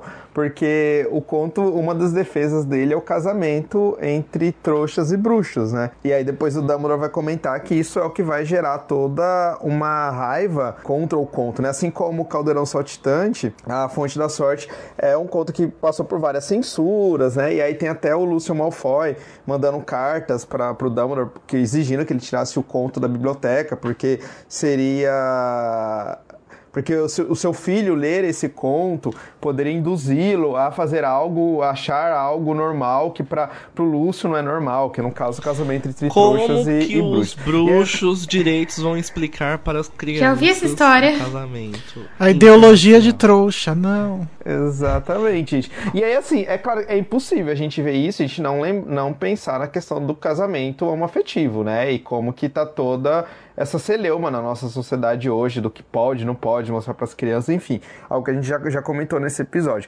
Mas eu queria fazer aqui uma não é, não é um jabá, né? Bem, mas na verdade é fazer uma exaltação, melhor dizendo, ao ilustrador da edição é, ilustrada, o Chris Riddle, porque as ilustrações dele são maravilhosas. Não sei se vocês já viram, nossos ouvintes já viram também, ele é um ilustrador britânico e ele fez, né, as ilustrações para a edição britânica dos contos em 2017, 18, se não me engano, e o ano passado a Rocco lançou no Brasil. E aí, uma coisa que eu acho interessante, que eu já comentei, mas agora me aprofundando, é que ele traz representatividade étnico-racial para os personagens. Então, um exemplo é aqui nas Três Bruxas, né, que ele coloca uma como árabe, a outra como chinesa e a terceira como indiana. Então é bem interessante, né? É, é, pensando nas origens dos nomes que a, a Vanessa falou pra gente, mas também a, o impacto visual que traz quando a gente começa a ler a fonte da sorte na edição ilustrada e ver ali personagens não brancas sendo representadas. E ainda nessa questão da ilustração, na, no trecho que aparece a carta que o Lúcio manda pro, pro Dumbledore, né, exigindo que ele tirasse o conto da escola, o ilustrador colocou um Draco Malfoy lendo escondido os contos de Bardo. E é muito maravilhoso, porque as ilustrações acabam sendo uma nova narrativa dentro da narrativa, né? E aí tem o, o Draco lendo assim com os olhinhos, assim, ninguém pode descobrir que eu estou lendo, e ele visualizando o casamento entre um trouxa e uma, é, e uma bruxa. E é, é, muito bacana, assim, de verdade, queria parabenizar o ilustrador aqui. Claro que ele não vai ouvir a gente, né, mas deixar aqui registrado, que eu acho que ele acaba dando um poder a mais pra narrativa. Ah, e a é curiosidade é... normal de um adolescente também, né? É. Tudo que é proibido, você quer ir lá ver o que, que é pra você saber por que, que o tem é proibido. Acho que é curiosidade normal, não só de adolescente, mas de ser humano mesmo, né? Por que, que eu não posso ler isso aqui? O que, que tem aqui demais, né? É, é engraçado que no conto lá no passado do Caldeirão Saltitante, o Bruto Malfoy, né, que é parente dos Malfoys, escreve no periódico dele Antitrouxa sobre o conto, né? E aqui o Draco ele troca a carta com o Dumbledore. E o mais engraçado é que o Dumbledore dá um fecho nele, falando: vocês são hipócritas, você tem sangue misturado aí com o trouxa. E o rodapé, o Dumbledore falando que o Malfoy mandou outras cartas para ele, só que continham principalmente comentários sobre a sanidade, os pais dele, que é uma coisa muito interessante se a gente pensa hoje, e sobre higiene. aí por isso que ele achou que não era muito relevante acrescentar essa troca de cartas. Mas é justamente o que é uma tática, né, de descredibilizar a pessoa falando da sanidade dela, falando do passado da família e fazendo esse tipo de zombaria. Tipo, não é uma técnica exatamente nova que o Malfoy usa ali, não. É, o Dumbledore é cancelado, né? Pelos, é. pelos que são contra é, mas eu gosto muito desse conto também, acho que como a Vani falou, eu gosto bastante da mensagem que ele traz sobre a jornada é mais importante do que o fim dela, né? E também a importância do autoconhecimento da, que a gente pode ter. Toda a história do Harry, tipo, se for parar pra pensar, a decepção que ele deve ter sentido, quando, principalmente quando o Snape fala que criou ele como um porco para o abate, tipo meio que deve. Ele deve ter pensado isso, tipo, nossa, mano, é, vivi tudo isso à toa, sabe? Mas na verdade, não, porque o que conta é tudo que ele viveu. São todas as pessoas que ele conheceu, tudo que ele fez ao longo da vida dele. Eu acho que. Ai, gente, esse livro ele é muito antirracista, assim. Eu chego a essa conclusão toda vez que eu leio. E, e, me, e me dá um. Me dá um, uma raiva se pessoa fica chamando a Rowling de racista. Gente, ela é transfóbica, tá bom? Só isso. É porque quer colocar os preconceitos tudo no mesmo pacote, né? É. Aí pega e joga o pacote com força, assim, na cara delas. É preconceituosa de tudo. Ah, concordo plenamente com o Igor, que é uma obra antirracista e essa figura do Draco Malfoy lendo o livro, imaginando ele casando com uma trouxa, ficou muito fixa na minha cabeça, o que me faz pensar se o Draco Malfoy não optaria por arrancar seu coraçãozinho para inibir seus sentimentos. E agora o Victor vai falar sobre o nosso conto favorito, que foi quase uma unanimidade, né? Coração Peludo do Mago. Olha, Danilo, eu acho que o Draco não arrancaria seu coraçãozinho, né? Ainda mais o Draco que a gente conhece em Criança Amaldiçoada. Mas o tio Voldemort, com certeza.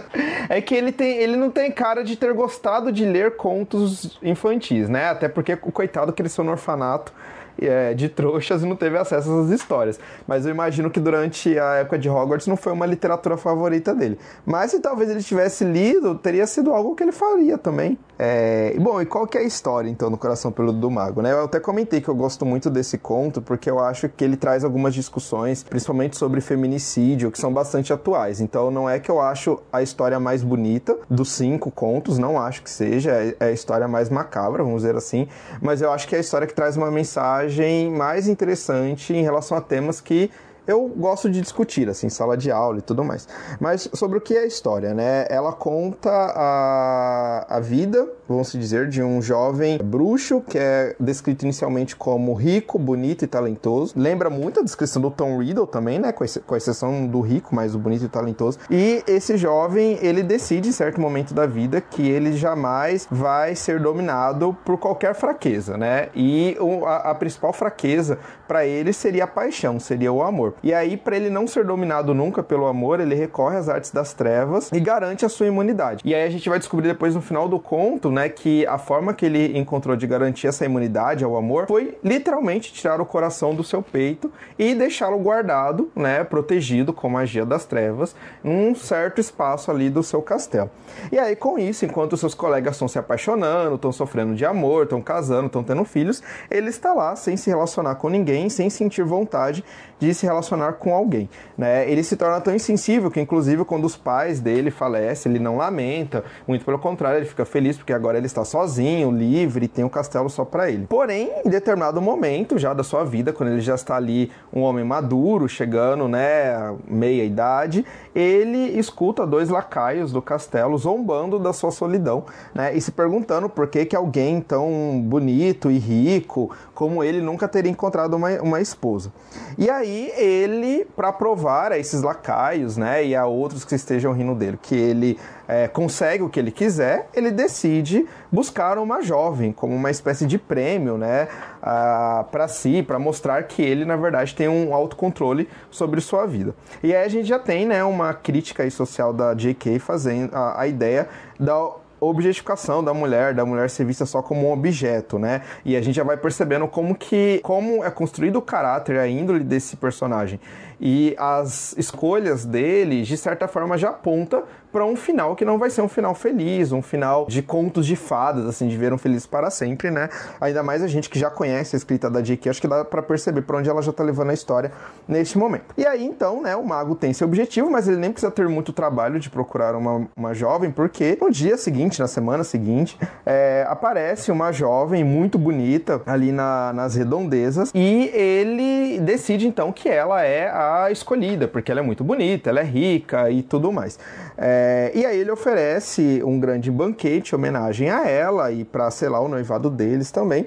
E aí nesse banquete, conversa vai, conversa vem, a moça diz não acreditar que ele não tem coração, né? Que era uma história que era contada ali na, na, na em volta do castelo, na vila e tudo mais. E aí para provar para ela que na verdade ele tem coração, porque a gente já viu que esse personagem ele não gosta de ser é, questionado, né? Ele sempre quer provar que na verdade ele tem o controle de si, que é, se as pessoas estão falando que ele não tem coração, ele vai lá e vai dizer, não, eu tenho sim, enfim, né? Ele gosta de. Ele gosta sempre de provar algo a alguém.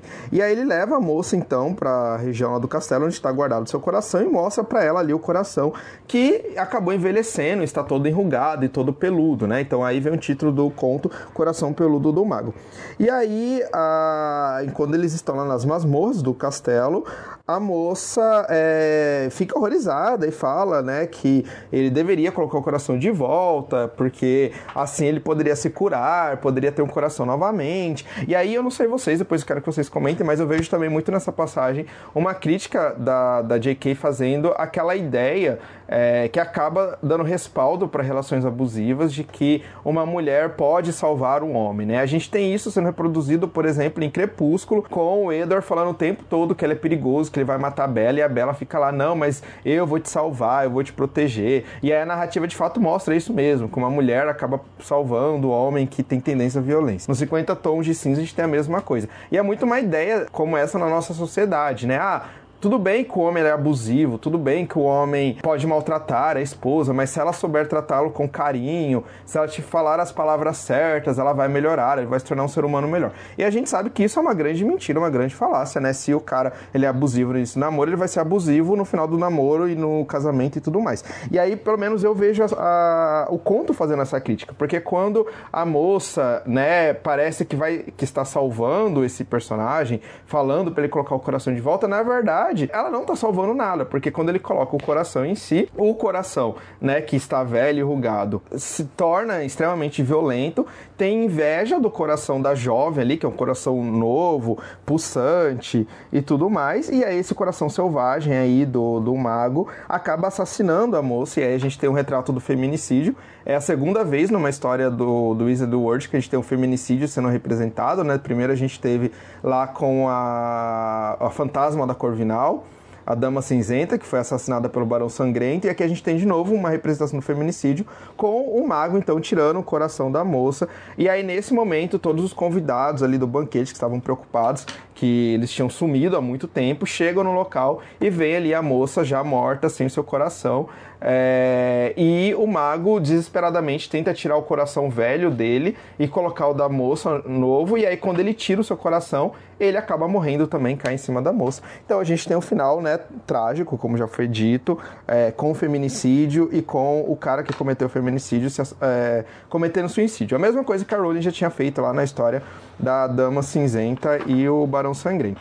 E aí, apesar, né, como já falei, desse ser um conto bastante triste e macabro, eu realmente eu acho ele interessante justamente por essa crítica a questões de gênero e a questões do feminino e de relacionamentos abusivos e a referência, né, também ao feminicídio que o conto traz e que eu acho que abre uma possibilidade para a gente discutir esses temas com crianças ou em sala de aula, né, ou com nossos filhos, porque é um tema real presente na nossa sociedade. E como a gente já falou nesse episódio, também no episódio de Licas da Morte, tudo pode ser discutido com uma criança, né? O que vai definir é a forma como a gente vai discutir e não o tema em si. E aí o tema do feminicídio, o tema das violências, acho que é um tema bastante necessário de ser discutido, tanto com pessoas do gênero feminino como, quanto do gênero masculino. E o conto aqui, o Coração Peludo do Mago, acaba trazendo essa possibilidade. E aí, além do conto, a gente tem a, os comentários do Dumbledore, né? Que são comentários muito ricos.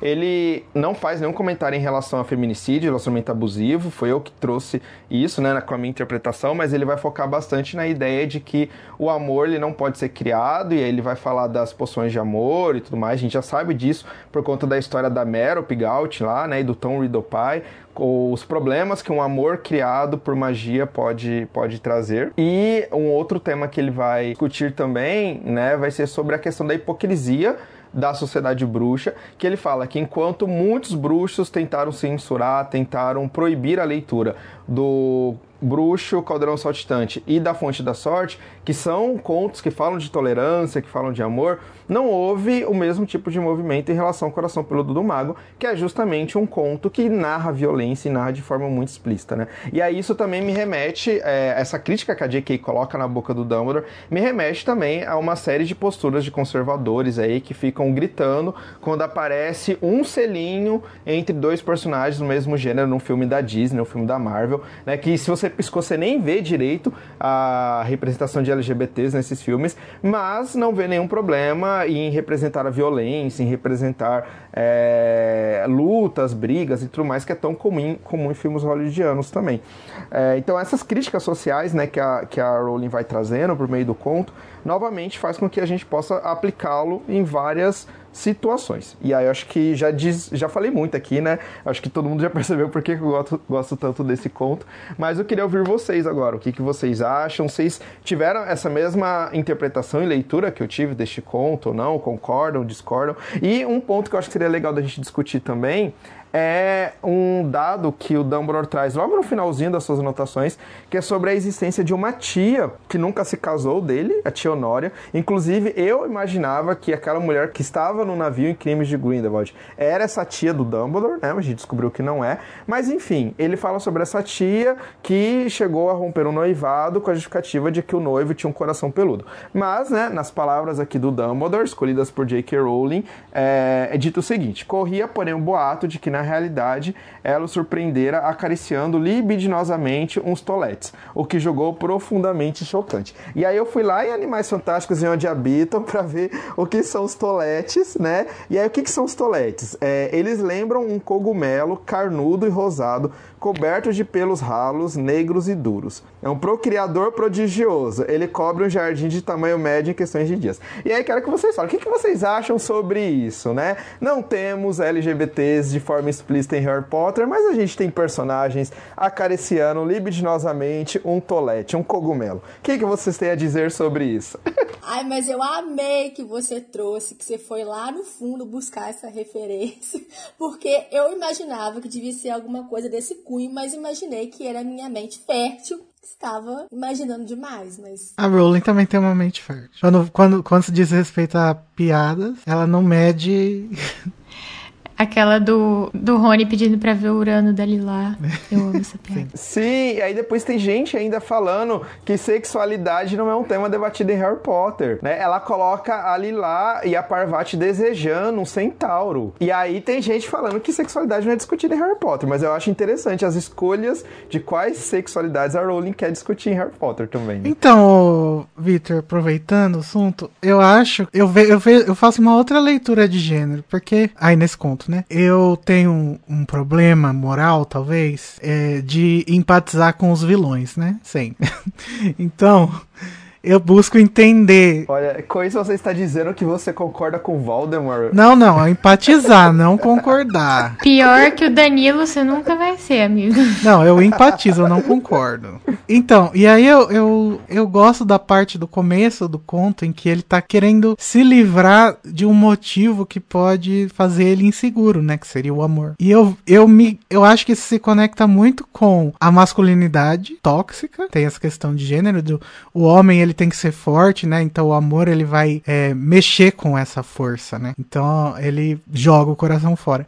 E também tem a questão de, eu acho que muitas aí já, já tô projetando um pouco da minha própria vivência, né? As pessoas gays, LGBT, quando não estão assumidas, elas meio que fazem isso também, né? Jogam o coração fora para não precisar lidar com isso. Então, eu, eu pensei nisso enquanto eu tava lendo, e, e aí você falou do, da, das questões de gênero, eu, eu decidi trazer. Adorei, Igor. Eu, eu acho que faz todo sentido também. E é isso que é bacana da leitura, da literatura, né? Como que a gente vai tendo várias interpretações e todas, na minha perspectiva estão sempre corretas, né? A partir do, quando a gente parte do texto. E eu não tinha pensado por esse viés que você trouxe, mas eu também concordo que faz muito sentido é uma leitura possível, sim. Gostei bastante. Eu sempre lembro também, quando eu leio esse conto, da história do Piratas do Caribe, o Baú da Morte, que o, o David Jones, ele fica decep... ele Acho que ele é traído pela Calypso. E aí ele fica muito mal e ele arranca o próprio coração e ele tem que deixar o coração na terra e ele põe o coração num jarro de terra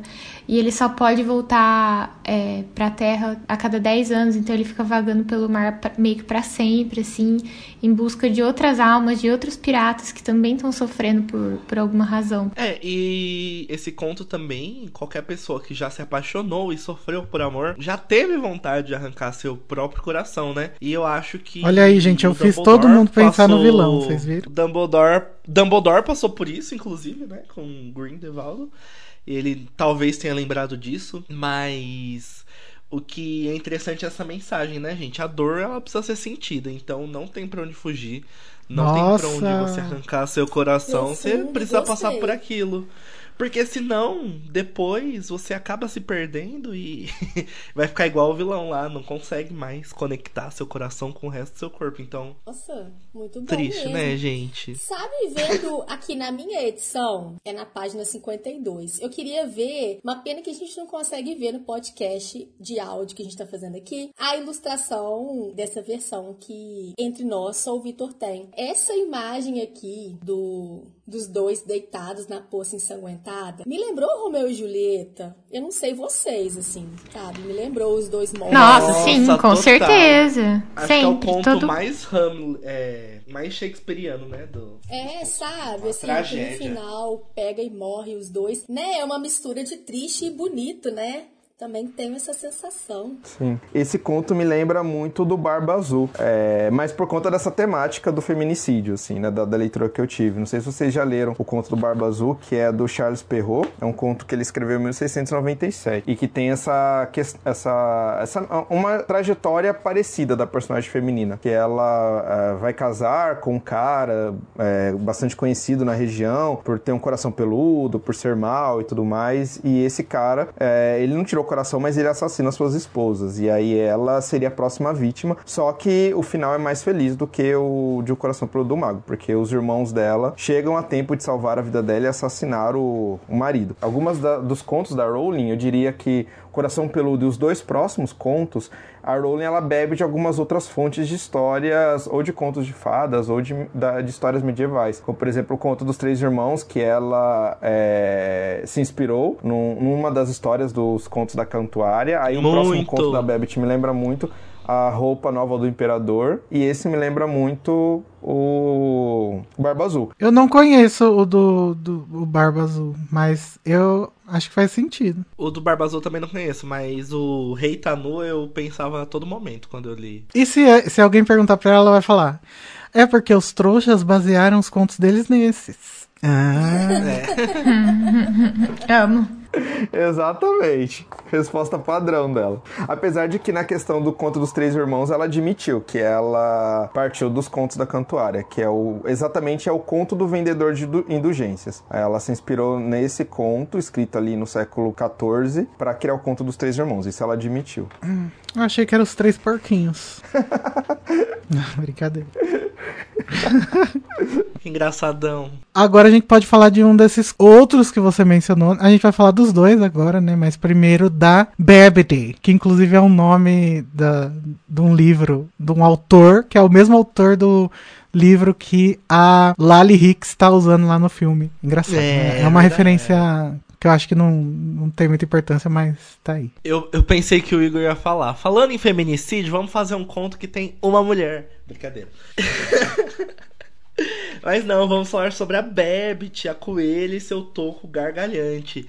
Antes eu queria falar que esse nome é muito maravilhoso. Em inglês ele é muito bom também, só que eu não sei pronunciar. E a Rowling disse que quando botou esse nome na boca do Rony, ela achou o nome idiota. Só que ela não imaginou que ia ter que escrever sobre ele, né? E ela acha que ela disse que é um dos nomes mais idiotas que algum bruxo já escreveu um conto.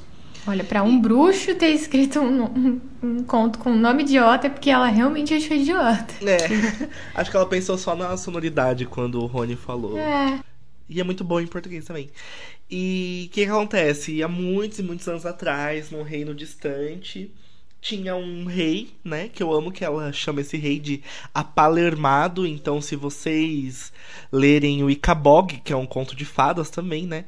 Vocês vão ver muitas semelhanças em como ela descreve, até em como ela nomeia os personagens, porque também tem um Palermo lá no Icabog e dá pra ver bastante semelhança com o tipo de escrita que ela tem nos contos de Bidobardo. Ela chama esse rei de Apalermado e ele diz que só ele quer ter poderes, né, gente? Ele é um reizinho, então ele cria um nossa, um Danilo, peraí que você explodiu minha mente. A Rowling estava escrevendo o Icabog na mesma época que ela escreveu esse livro, né? Nossa, verdade. Então o estilo, o estilo é muito parecido mesmo. Desculpa, pode continuar. É que, não, relaxa. Aí o que, que acontece? O rei vai lá e fala: gente, aqui acabou, né? Esses bruxos aí estão botando meu reinado em perigo, querem acabar com meu poder, vamos fazer uma brigada e caçar os bruxos. Só que ao mesmo tempo que ele queria caçar os bruxos, ele também queria ser um bruxo, né? Ele tem aquele desejozinho interno. Aí ele fala assim: Vamos procurar um instrutor de magia para mim. Aí um pilantra, né? Porque sempre que um trouxa sai pra, na rua, sai um aproveitador também para eles se encontrarem, né?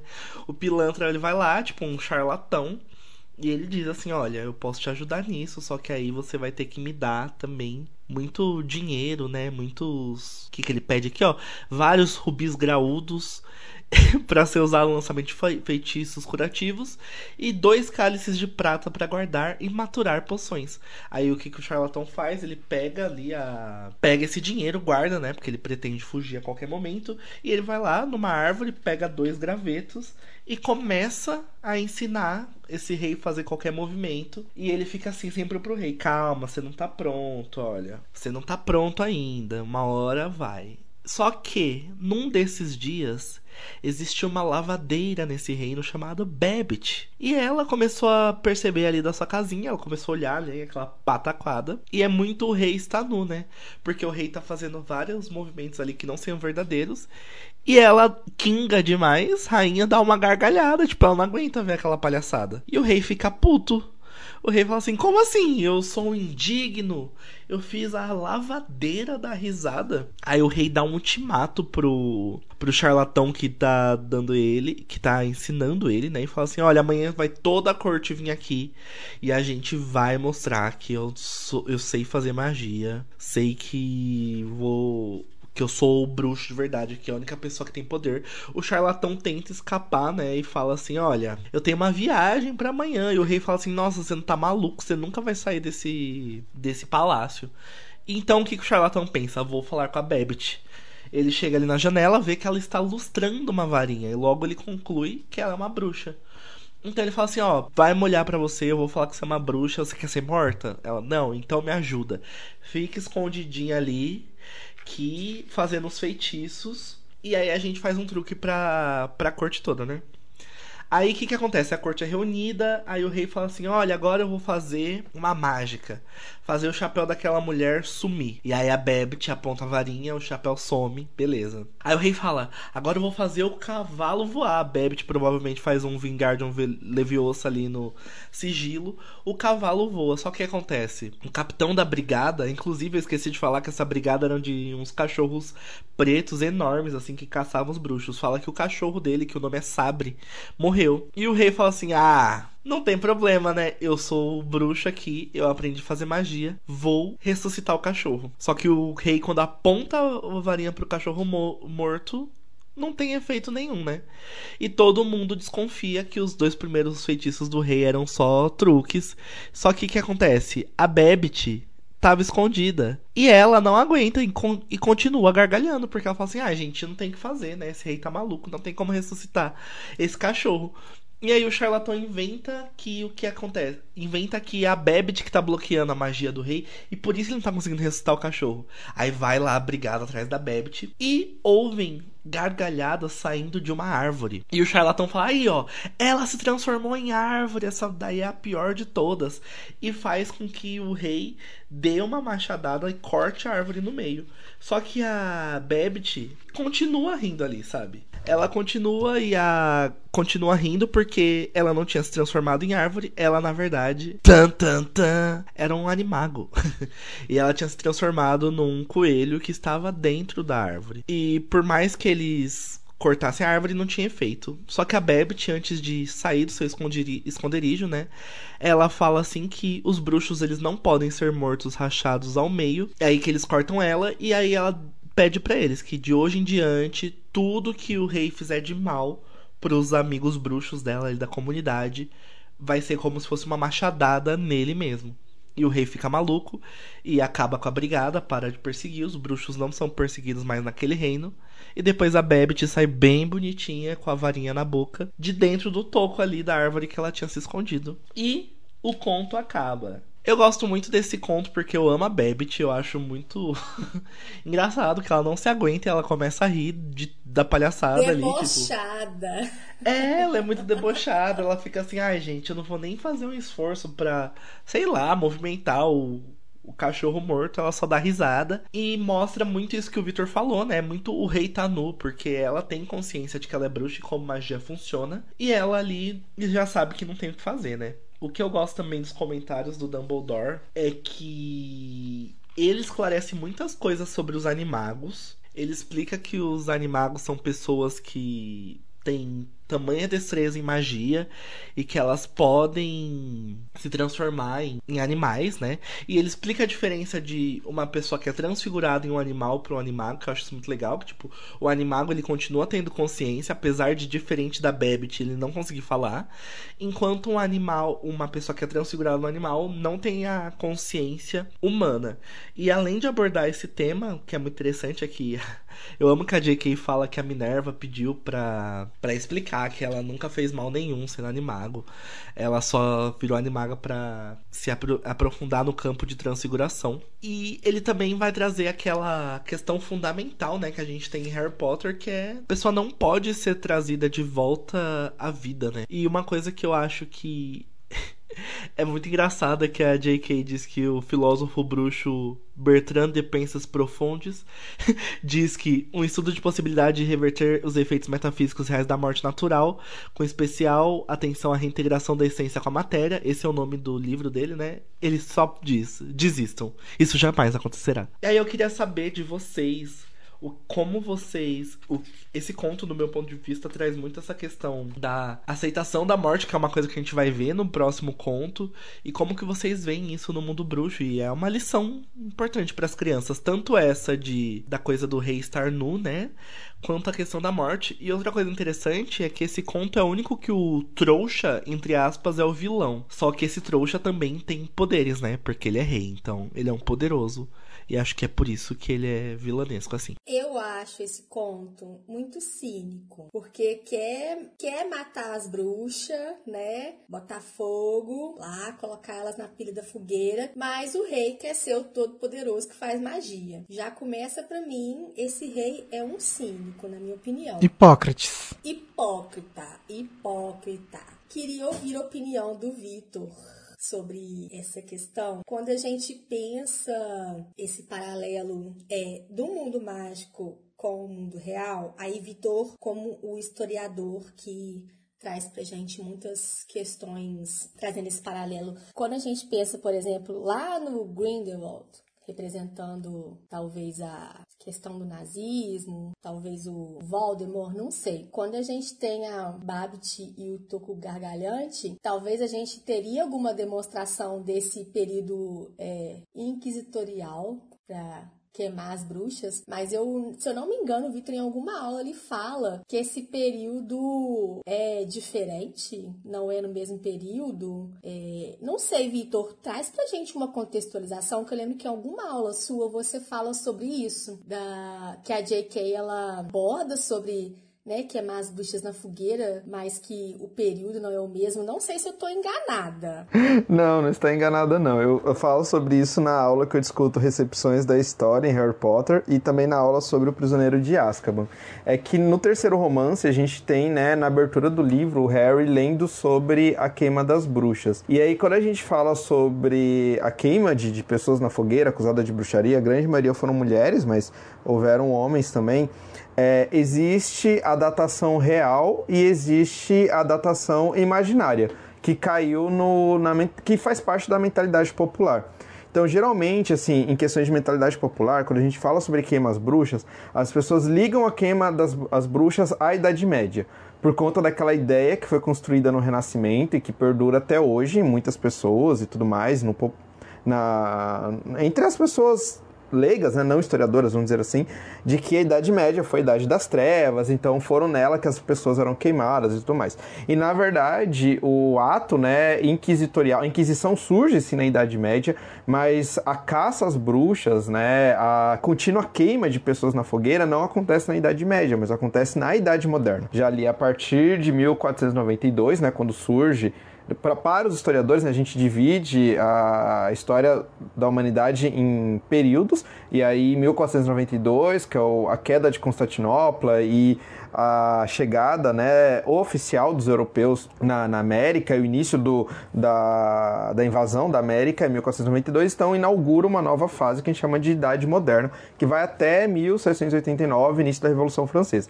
E aí é sobretudo é, entre o século XVI e o século XVIII que as pessoas são queimadas na fogueira por toda a Europa acusadas de bruxaria. E aí, diferente também do, do, do que se imagina, não, foram, não foi só a Igreja Católica que queimou pessoas. As é, religiões protestantes que surgem ali no século XVI também vão perseguir, vão queimar pessoas. Então, regiões que hoje é a Alemanha, a Holanda, a própria Inglaterra, que se tornam protestantes, também vão ter caças bruxas.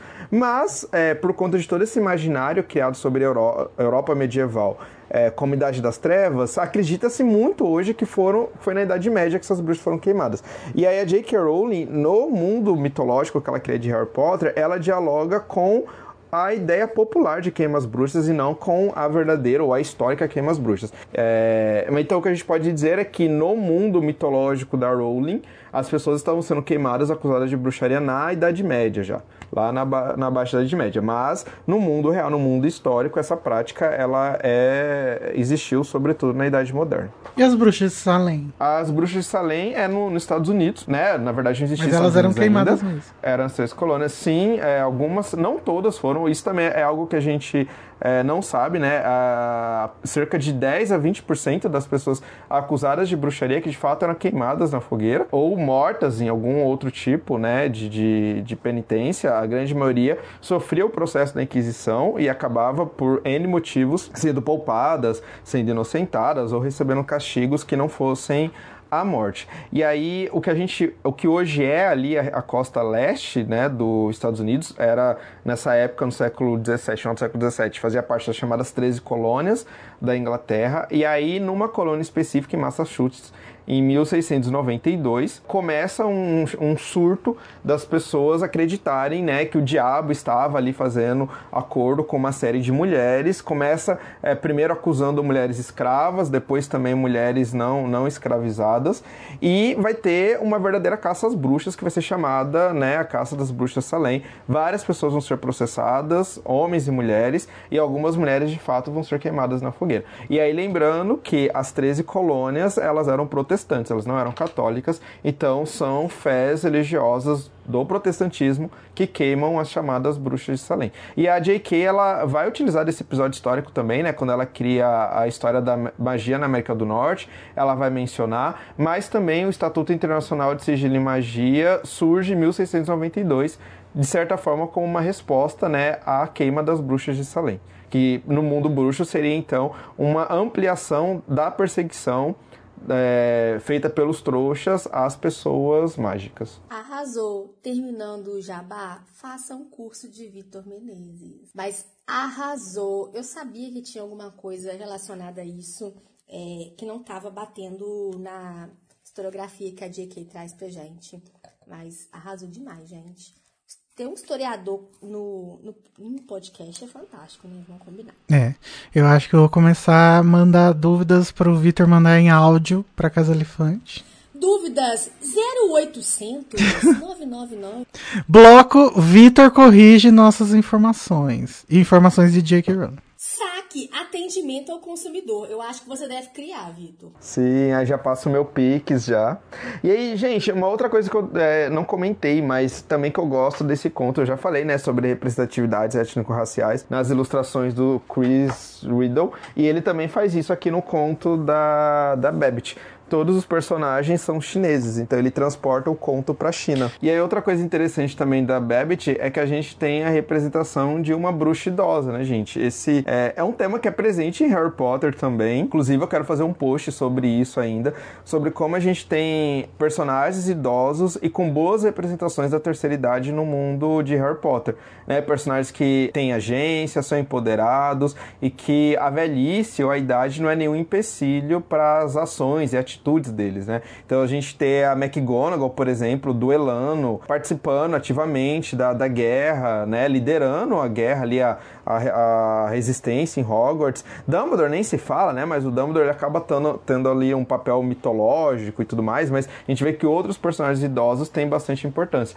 Eu adoro a avó do Neville. O Voldemort é idoso, Ai, né? é verdade! Quem? Gente, o Voldemort. Sim, o Voldemort. o Voldemort também, verdade. Por mais que a gente não consiga saber a idade dele só olhando aquela cara de cobra dele, né? Mas é verdade. Sim, então, esse é um tema que eu ainda preciso levar pra página. Como que é, não, não sabemos sabemos, né, se foi intencional ou não da Rowling, mas ela acaba dando visibilidade para um grupo etário que não necessariamente é representado em literatura de fantasia para além daquele papel do, do mago, do, do ancião, daquele que. É, e normalmente as idosas são boazinhas, generosas. Essa é debochada, né? Ela ri. Sim, então são bastante heterogêneas as velhices em Harry Potter. Isso é outro ponto positivo.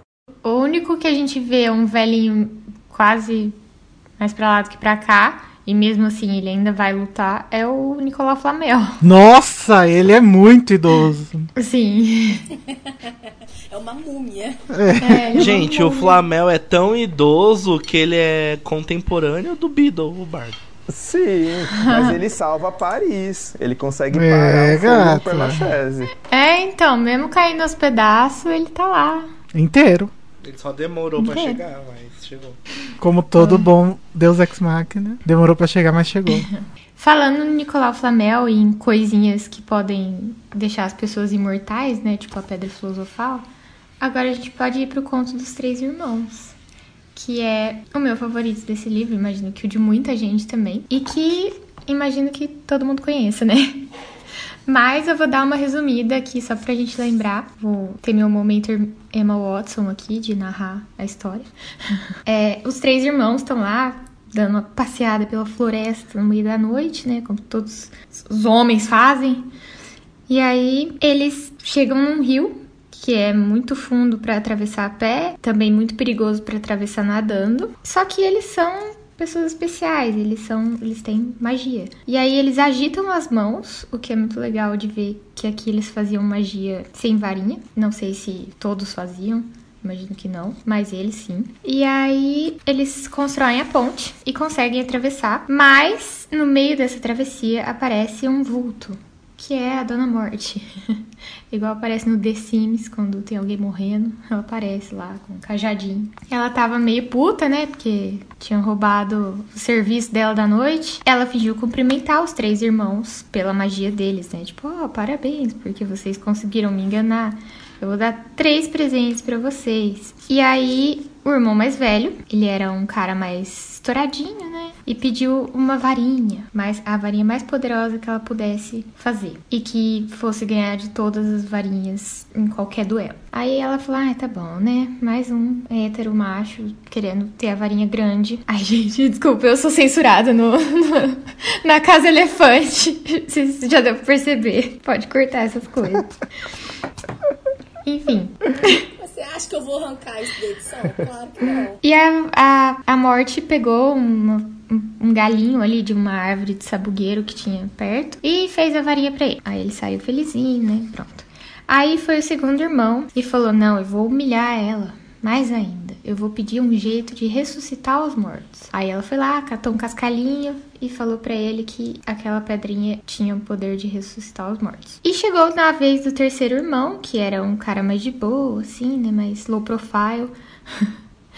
e mais esperto também. E ele falou: Ó, eu quero um jeito de sair daqui sem você ir atrás de mim. Aí a morte já ficou tipo, af, espertinho.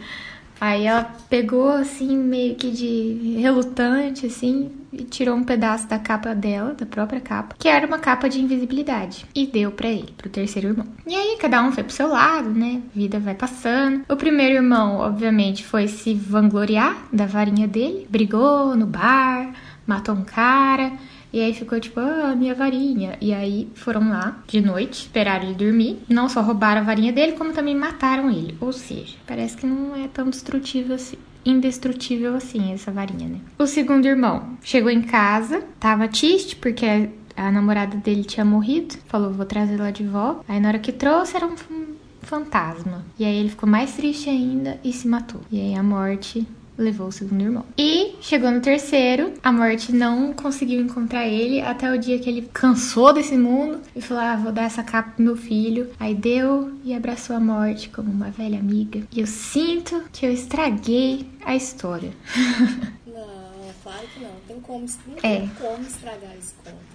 E assim, o que eu gosto dele, além dos comentários do Dumbledore, que ele traz umas, uns insights muito bons, que, que ressoam com a própria história dele, né? E eu fico me perguntando quando que ele fez esses comentários, provavelmente vocês devem saber a resposta, não sei. Mas que ele fala, tipo, que o conto, a moral do conto é que os esforços humanos pra fugir da morte são sempre fadados ao desapontamento. Eu acho que ele é uma pessoa que abraçou a morte, assim, no momento que ela meio que se fez inevitável, sabe, no caminho dele. Ah, e aí ele começa a falar que virou, se formou uma curiosa lenda, né, em cima dessa história, e as pessoas começaram a acreditar que era verdade, e aí começaram a falar que todas as varinhas de sabugueiro eram especiais de alguma forma, ou no caso às vezes era motivo de azar o ano inteiro. E ele parece não acreditar muito nisso enquanto ele tá escrevendo. E é engraçado porque no final ele dá esse livro pra Hermione justamente para que ela perceba que é verdade. E eu amo isso, então eu imagino que ele escreveu isso antes de dar, é, de descobrir toda essa história, né? Ah, e uma coisa que eu queria trazer também é aquela, eu não sei se é uma fanfic, se é uma teoria, ou se é meio que as duas coisas, de que os três irmãos representam o Voldemort, o Snape e o Harry. E eu amo essa, essa teoria, assim, de que faz muito sentido. Tipo, o Voldemort é um cara mais tosco, que quer poder supremo, então ele quer a varinha das varinhas para superar a morte. Aí o Snape quer trazer a amada dele de volta. E o Harry simplesmente herdou a capa e, e tá se esquivando da morte meio que sem querer, assim, né? E a morte seria o Dumbledore, né? Que são os três porquinhos do Dumbledore. A J.K. disse, inclusive, que ela gosta dessa teoria. Que ela gostou. Mas não é verdade, mas que ela gosta. É, então, eu não, sei pensou. se é uma fic ou uma teoria. Mas, Luísa, eu acho meio polêmico essa questão aí desse conto ser real. Eu acho que o Dumbledore realmente não acredita, mesmo. Eu acho que ele sabe da conexão da varinha e da capa com esse conto, mas eu acho que ele acredita que seja que, que o conto seja só uma lenda para explicar esses instrumentos aí mesmo. Ah, tá. Tipo, de que, na verdade, elas não vão fazer a pessoa que tem os três o Senhor da Morte, né? Tipo, é só a origem desses três elementos, né? É, e nem que a uhum, capa uhum. seja realmente a capa da, da morte, sabe? Eu amo esse conto de paixão, mas tem um negócio, uma nota de rodapé, que eu não dou conta. Nenhuma bruxa jamais afirmou ter sido dona da varinha das varinhas. Extraiam disso a conclusão que quiserem. Gente, pelo amor de Deus. Eu uhum. amo isso também. Como assim? Muito bom. Né?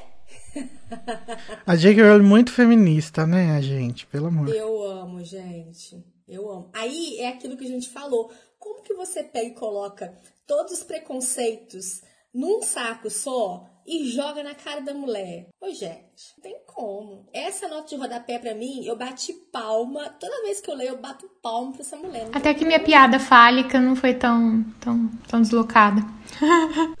ah, então, esse conto ele é interessante porque criou quase que uma religião em cima dele, né? Tipo, no mundo bruxo.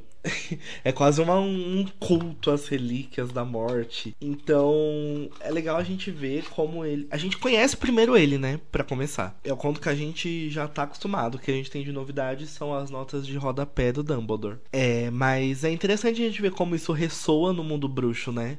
E como os bruxos, eles. Igual o Igor falou, amam achar uma justificativa ali pra, pra alguma coisa, tipo. É, ah, a gente também, né? Conto. É, sim, total. Ô, gente, sabe um negócio que eu queria trazer para esse podcast também?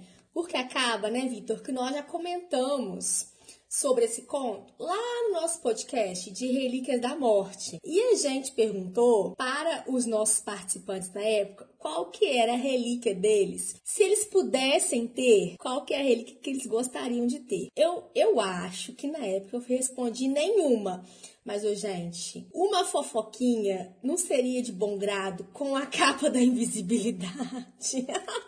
É muito útil, gente, a capa. É muito útil. Qual que vocês acham? Trazendo aqui, julgando isso aqui na roda de novo. Qual que vocês acham que é a relíquia mais útil? Ah. Então, no momento, eu gostaria de dizer que era a capa, né? Pra ser super sensato.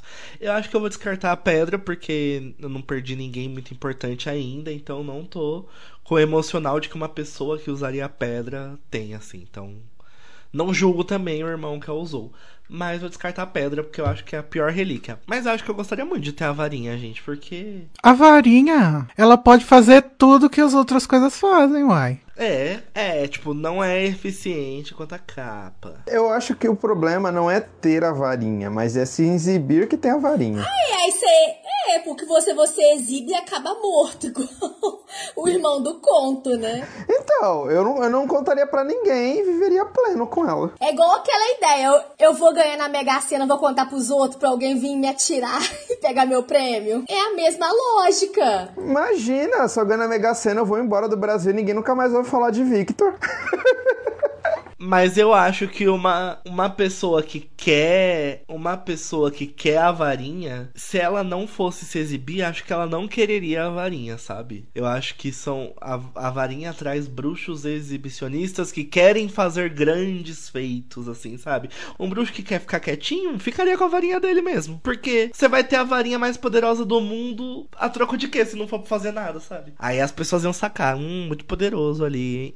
Eu ia querer a capa porque, como diz a princesa de Genóvia, Mia Termópolis, o meu objetivo na vida é ser invisível e eu sou boa nisso.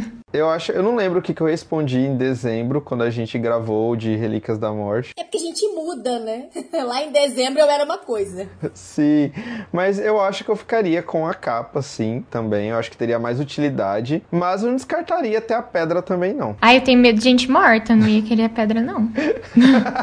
eu, hein? Mas é que eu morro de medo. Eu não. Isso a gente discutiu no clube. Eu sou uma pessoa que eu não sei lidar com a morte. E um dos meus maiores medos é perder as pessoas que eu amo. Então eu acho que ter a, a, a pedra para usá-la no futuro me seria útil. Ai, mas é perigoso. Você enlouquecer. É, no fundo você ia usar a pedra para acelerar o processo de luto, né? Pra você entender logo que não deu certo. Ou não.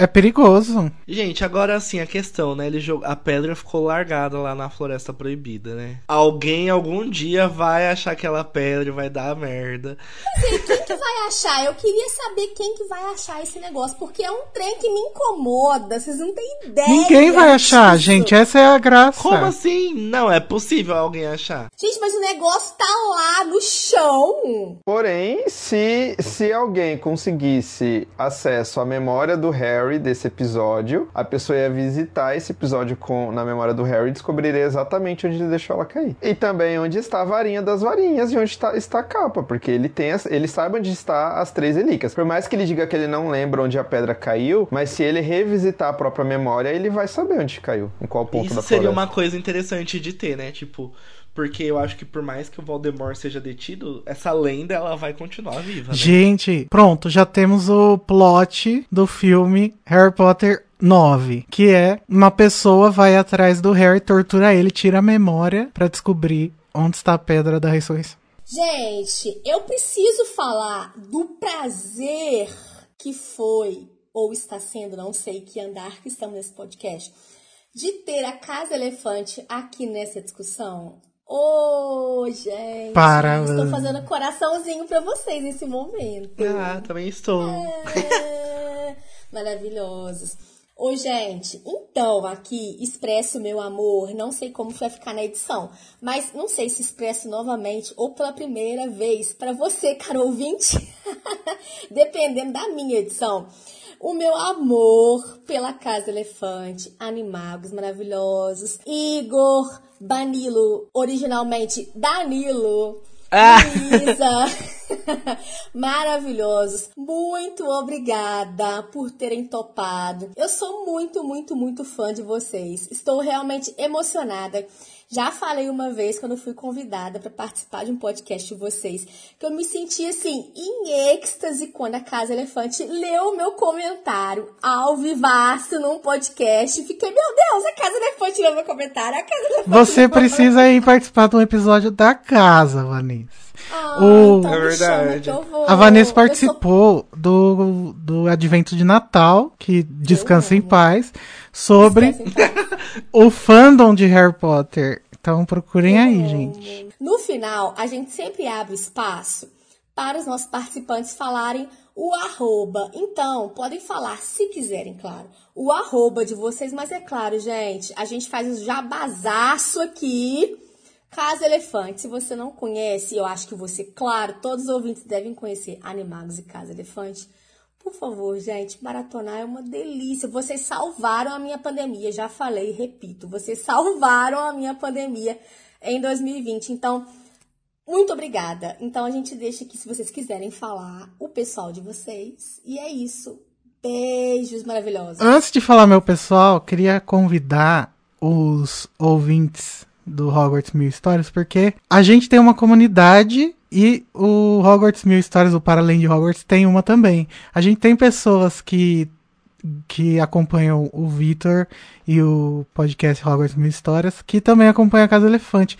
A gente podia juntar essas duas comunidades que são Nossa, muito sim, acolhedoras. Demais. As pessoas, demais. todas as pessoas que vêm do Para Além de Hogwarts, que Uhum. falam do, do Para Além de Hogwarts, são sempre amorzinho.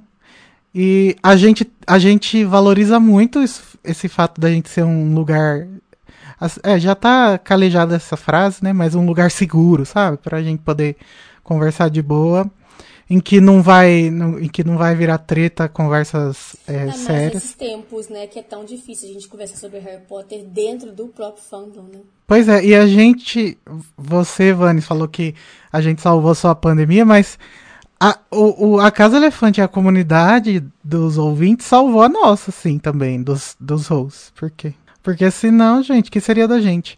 É, então entrem nos grupos e tal, vamos todo mundo se conhecer. E o meu arroba, eu vou falar do meu Twitter. Aí fala o grupo, como que a gente faz pra entrar no grupo? De... No Telegram é t.me barra o grupo elefante. Daí a gente tem também um servidor no Discord, que o link é impossível de falar, mas aí vocês encontram na descrição do, de todos os episódios da casa. Hum. E fala também, quem quiser apoiar a Casa Elefante, como que faz? Porque, gente, é um trabalho, assim, né? O fã, aí voltando aqui, claro. Queriam, queriam pagar em galeões. O fã, ele faz um trabalho, gente. É isso, assim. É um conteúdo que a gente faz por amor, mas é um conteúdo trabalhoso. Então, claro que eu vou falar aqui. Quem quiser apoiar a Casa Elefante Maravilhosa, como que faz? A gente tem o PicPay, que é picpay.me barra animagos. Tem também no Patreon, você pode buscar por animagos lá. E, e tem até um Pix, que é pix.animagos.com.br, caso você queira mandar só aquela contribuição é, esporádica. Garota. É. O Patreon é para os ouvintes de fora, né? Que, que teve demanda. E é isso. Mesmo para quem considerar e não, e não apoiar, já muito obrigado, gente. Porque só o fato de ter gente que acha que vale o, um, o que tem valor no nosso trabalho é muito importante. Você falou, seu pessoal? Ainda não. O meu Twitter, gente, é Igor Zetz. Mas eu, olha, lá só tem besteira porque o Twitter é um lugar horrível, tá? Ah, mas é isso que conta. E o meu Instagram também é esse, mas no Instagram não posto muita coisa não. E lá no meu Twitter vocês vão ver que eu não leio só Harry Potter, caso alguém esteja incomodado aí que os adolescentes só leem. Mas porque tem essa, normalmente o fã de Harry Potter é, ele é conhecido por só ler Harry Potter. Isso uma Pelo amor de Deus. Ai, gente, podem me seguir no. Não me sigam no Twitter nunca. é Pior coisa que Verdade, não vida. sigam, gente. Pelo amor de Deus. Então me sigam no Instagram. Me sigam no Instagram, que é Banilo Dorges, arroba. Que eu troquei o B, o D de Danilo pelo B Gente, eu amo esse trocadilho. Muito bom, né? E é isso, me sigam lá. É um prazer estar aqui com vocês. Obrigado, Vani e Vitor. Espero que a gente possa voltar mais vezes. Quando... Obrigada, gente. Claro, convidados de novo já. Inclusive, tô ansioso pra ouvir os próximos episódios do Quadribol através dos séculos. Vai ficar pra segunda temporada, porque a gente não gosta de quadribol. mas Não, tudo bem. mas- Ah, mas o livro é legal. educação física. A gente é ruim no esporte. A gente é ruim educação Mas eu queria dizer que a edição ilustrada do Quadribol ela é muito bonita é também, linda, gente. né? Sim, ela é linda. Gente, tem uma outra coisa que agora eu quero ser influencer de TikTok, tá? Tô fazendo. Mas é bem específico, eu tô falando sobre marxismo e comunismo no TikTok, então procurem que é o mesmo usuário. Amo, mas geralmente quem gosta do nosso podcast tem essa tendência. Aí, lacraram. Lacrou. Luísa, a sua vez. Ah, aproveitando o, o embalo do TikTok aí, então, assim, eu sou meio low profile no- na minha vida, então eu vou divulgar a minha única conta que é pública, que é toque de verdade, tanto no TikTok quanto no Instagram. E sim, eu falo sobre toque, transtorno obsessivo compulsivo. E com isso a gente finaliza o nosso penúltimo episódio da primeira temporada do Hogwarts Mil Histórias. Faço das palavras da Vanessa as minhas também. Foi um grande prazer estar neste episódio com o pessoal da Casa Elefante. Então, muito obrigado mais uma vez, Igor, Danilo e Luísa. Foi ótimo estar com vocês e conversar com vocês sobre os contos de Beedle Bardo. E para os nossos ouvintes, um recadinho com spoiler. É, o próximo episódio será o último da nossa primeira temporada e o tema dele é Harry Potter nas universidades. E a gente tem duas convidadas mega especiais, que são a Beatriz Masson, do Bia Além do Harry, e a Jussara Souza, que estudou também Harry Potter, é assim como a Bia. Jussara também formada em comunicação, como a Vani, terminou o mestrado recentemente na UFOP, e a Bia está atualmente fazendo doutorado na USP. Então a gente fecha essa nossa primeira temporada com esse episódio falando sobre estudos acadêmicos de Harry Potter. Então não percam e muito em breve a gente anuncia a segunda temporada do nosso clube Hogwarts Mil Histórias e também a segunda temporada do podcast. Continue acompanhando as redes sociais da Para Além de Hogwarts, do Victor Menezes, vulgo eu e da Vanessa Martins para saberem como vocês podem participar da segunda temporada do nosso clube. É isso, pessoal. Nos vemos no próximo episódio. Tchau, tchau. O Hogwarts Mil Histórias é uma iniciativa voluntária. Então, que tal apoiar esse projeto e nos ajudar a divulgá-lo amplamente? Acesse catarse.me barra Hogwarts Mil Histórias e escolha um plano. A pauta deste podcast é de Victor Menezes e Vanessa Martins. A identidade visual é de Victor Menezes, a edição é de Vanessa Martins e a trilha sonora é de Alice Werneck e Pablo Garcia.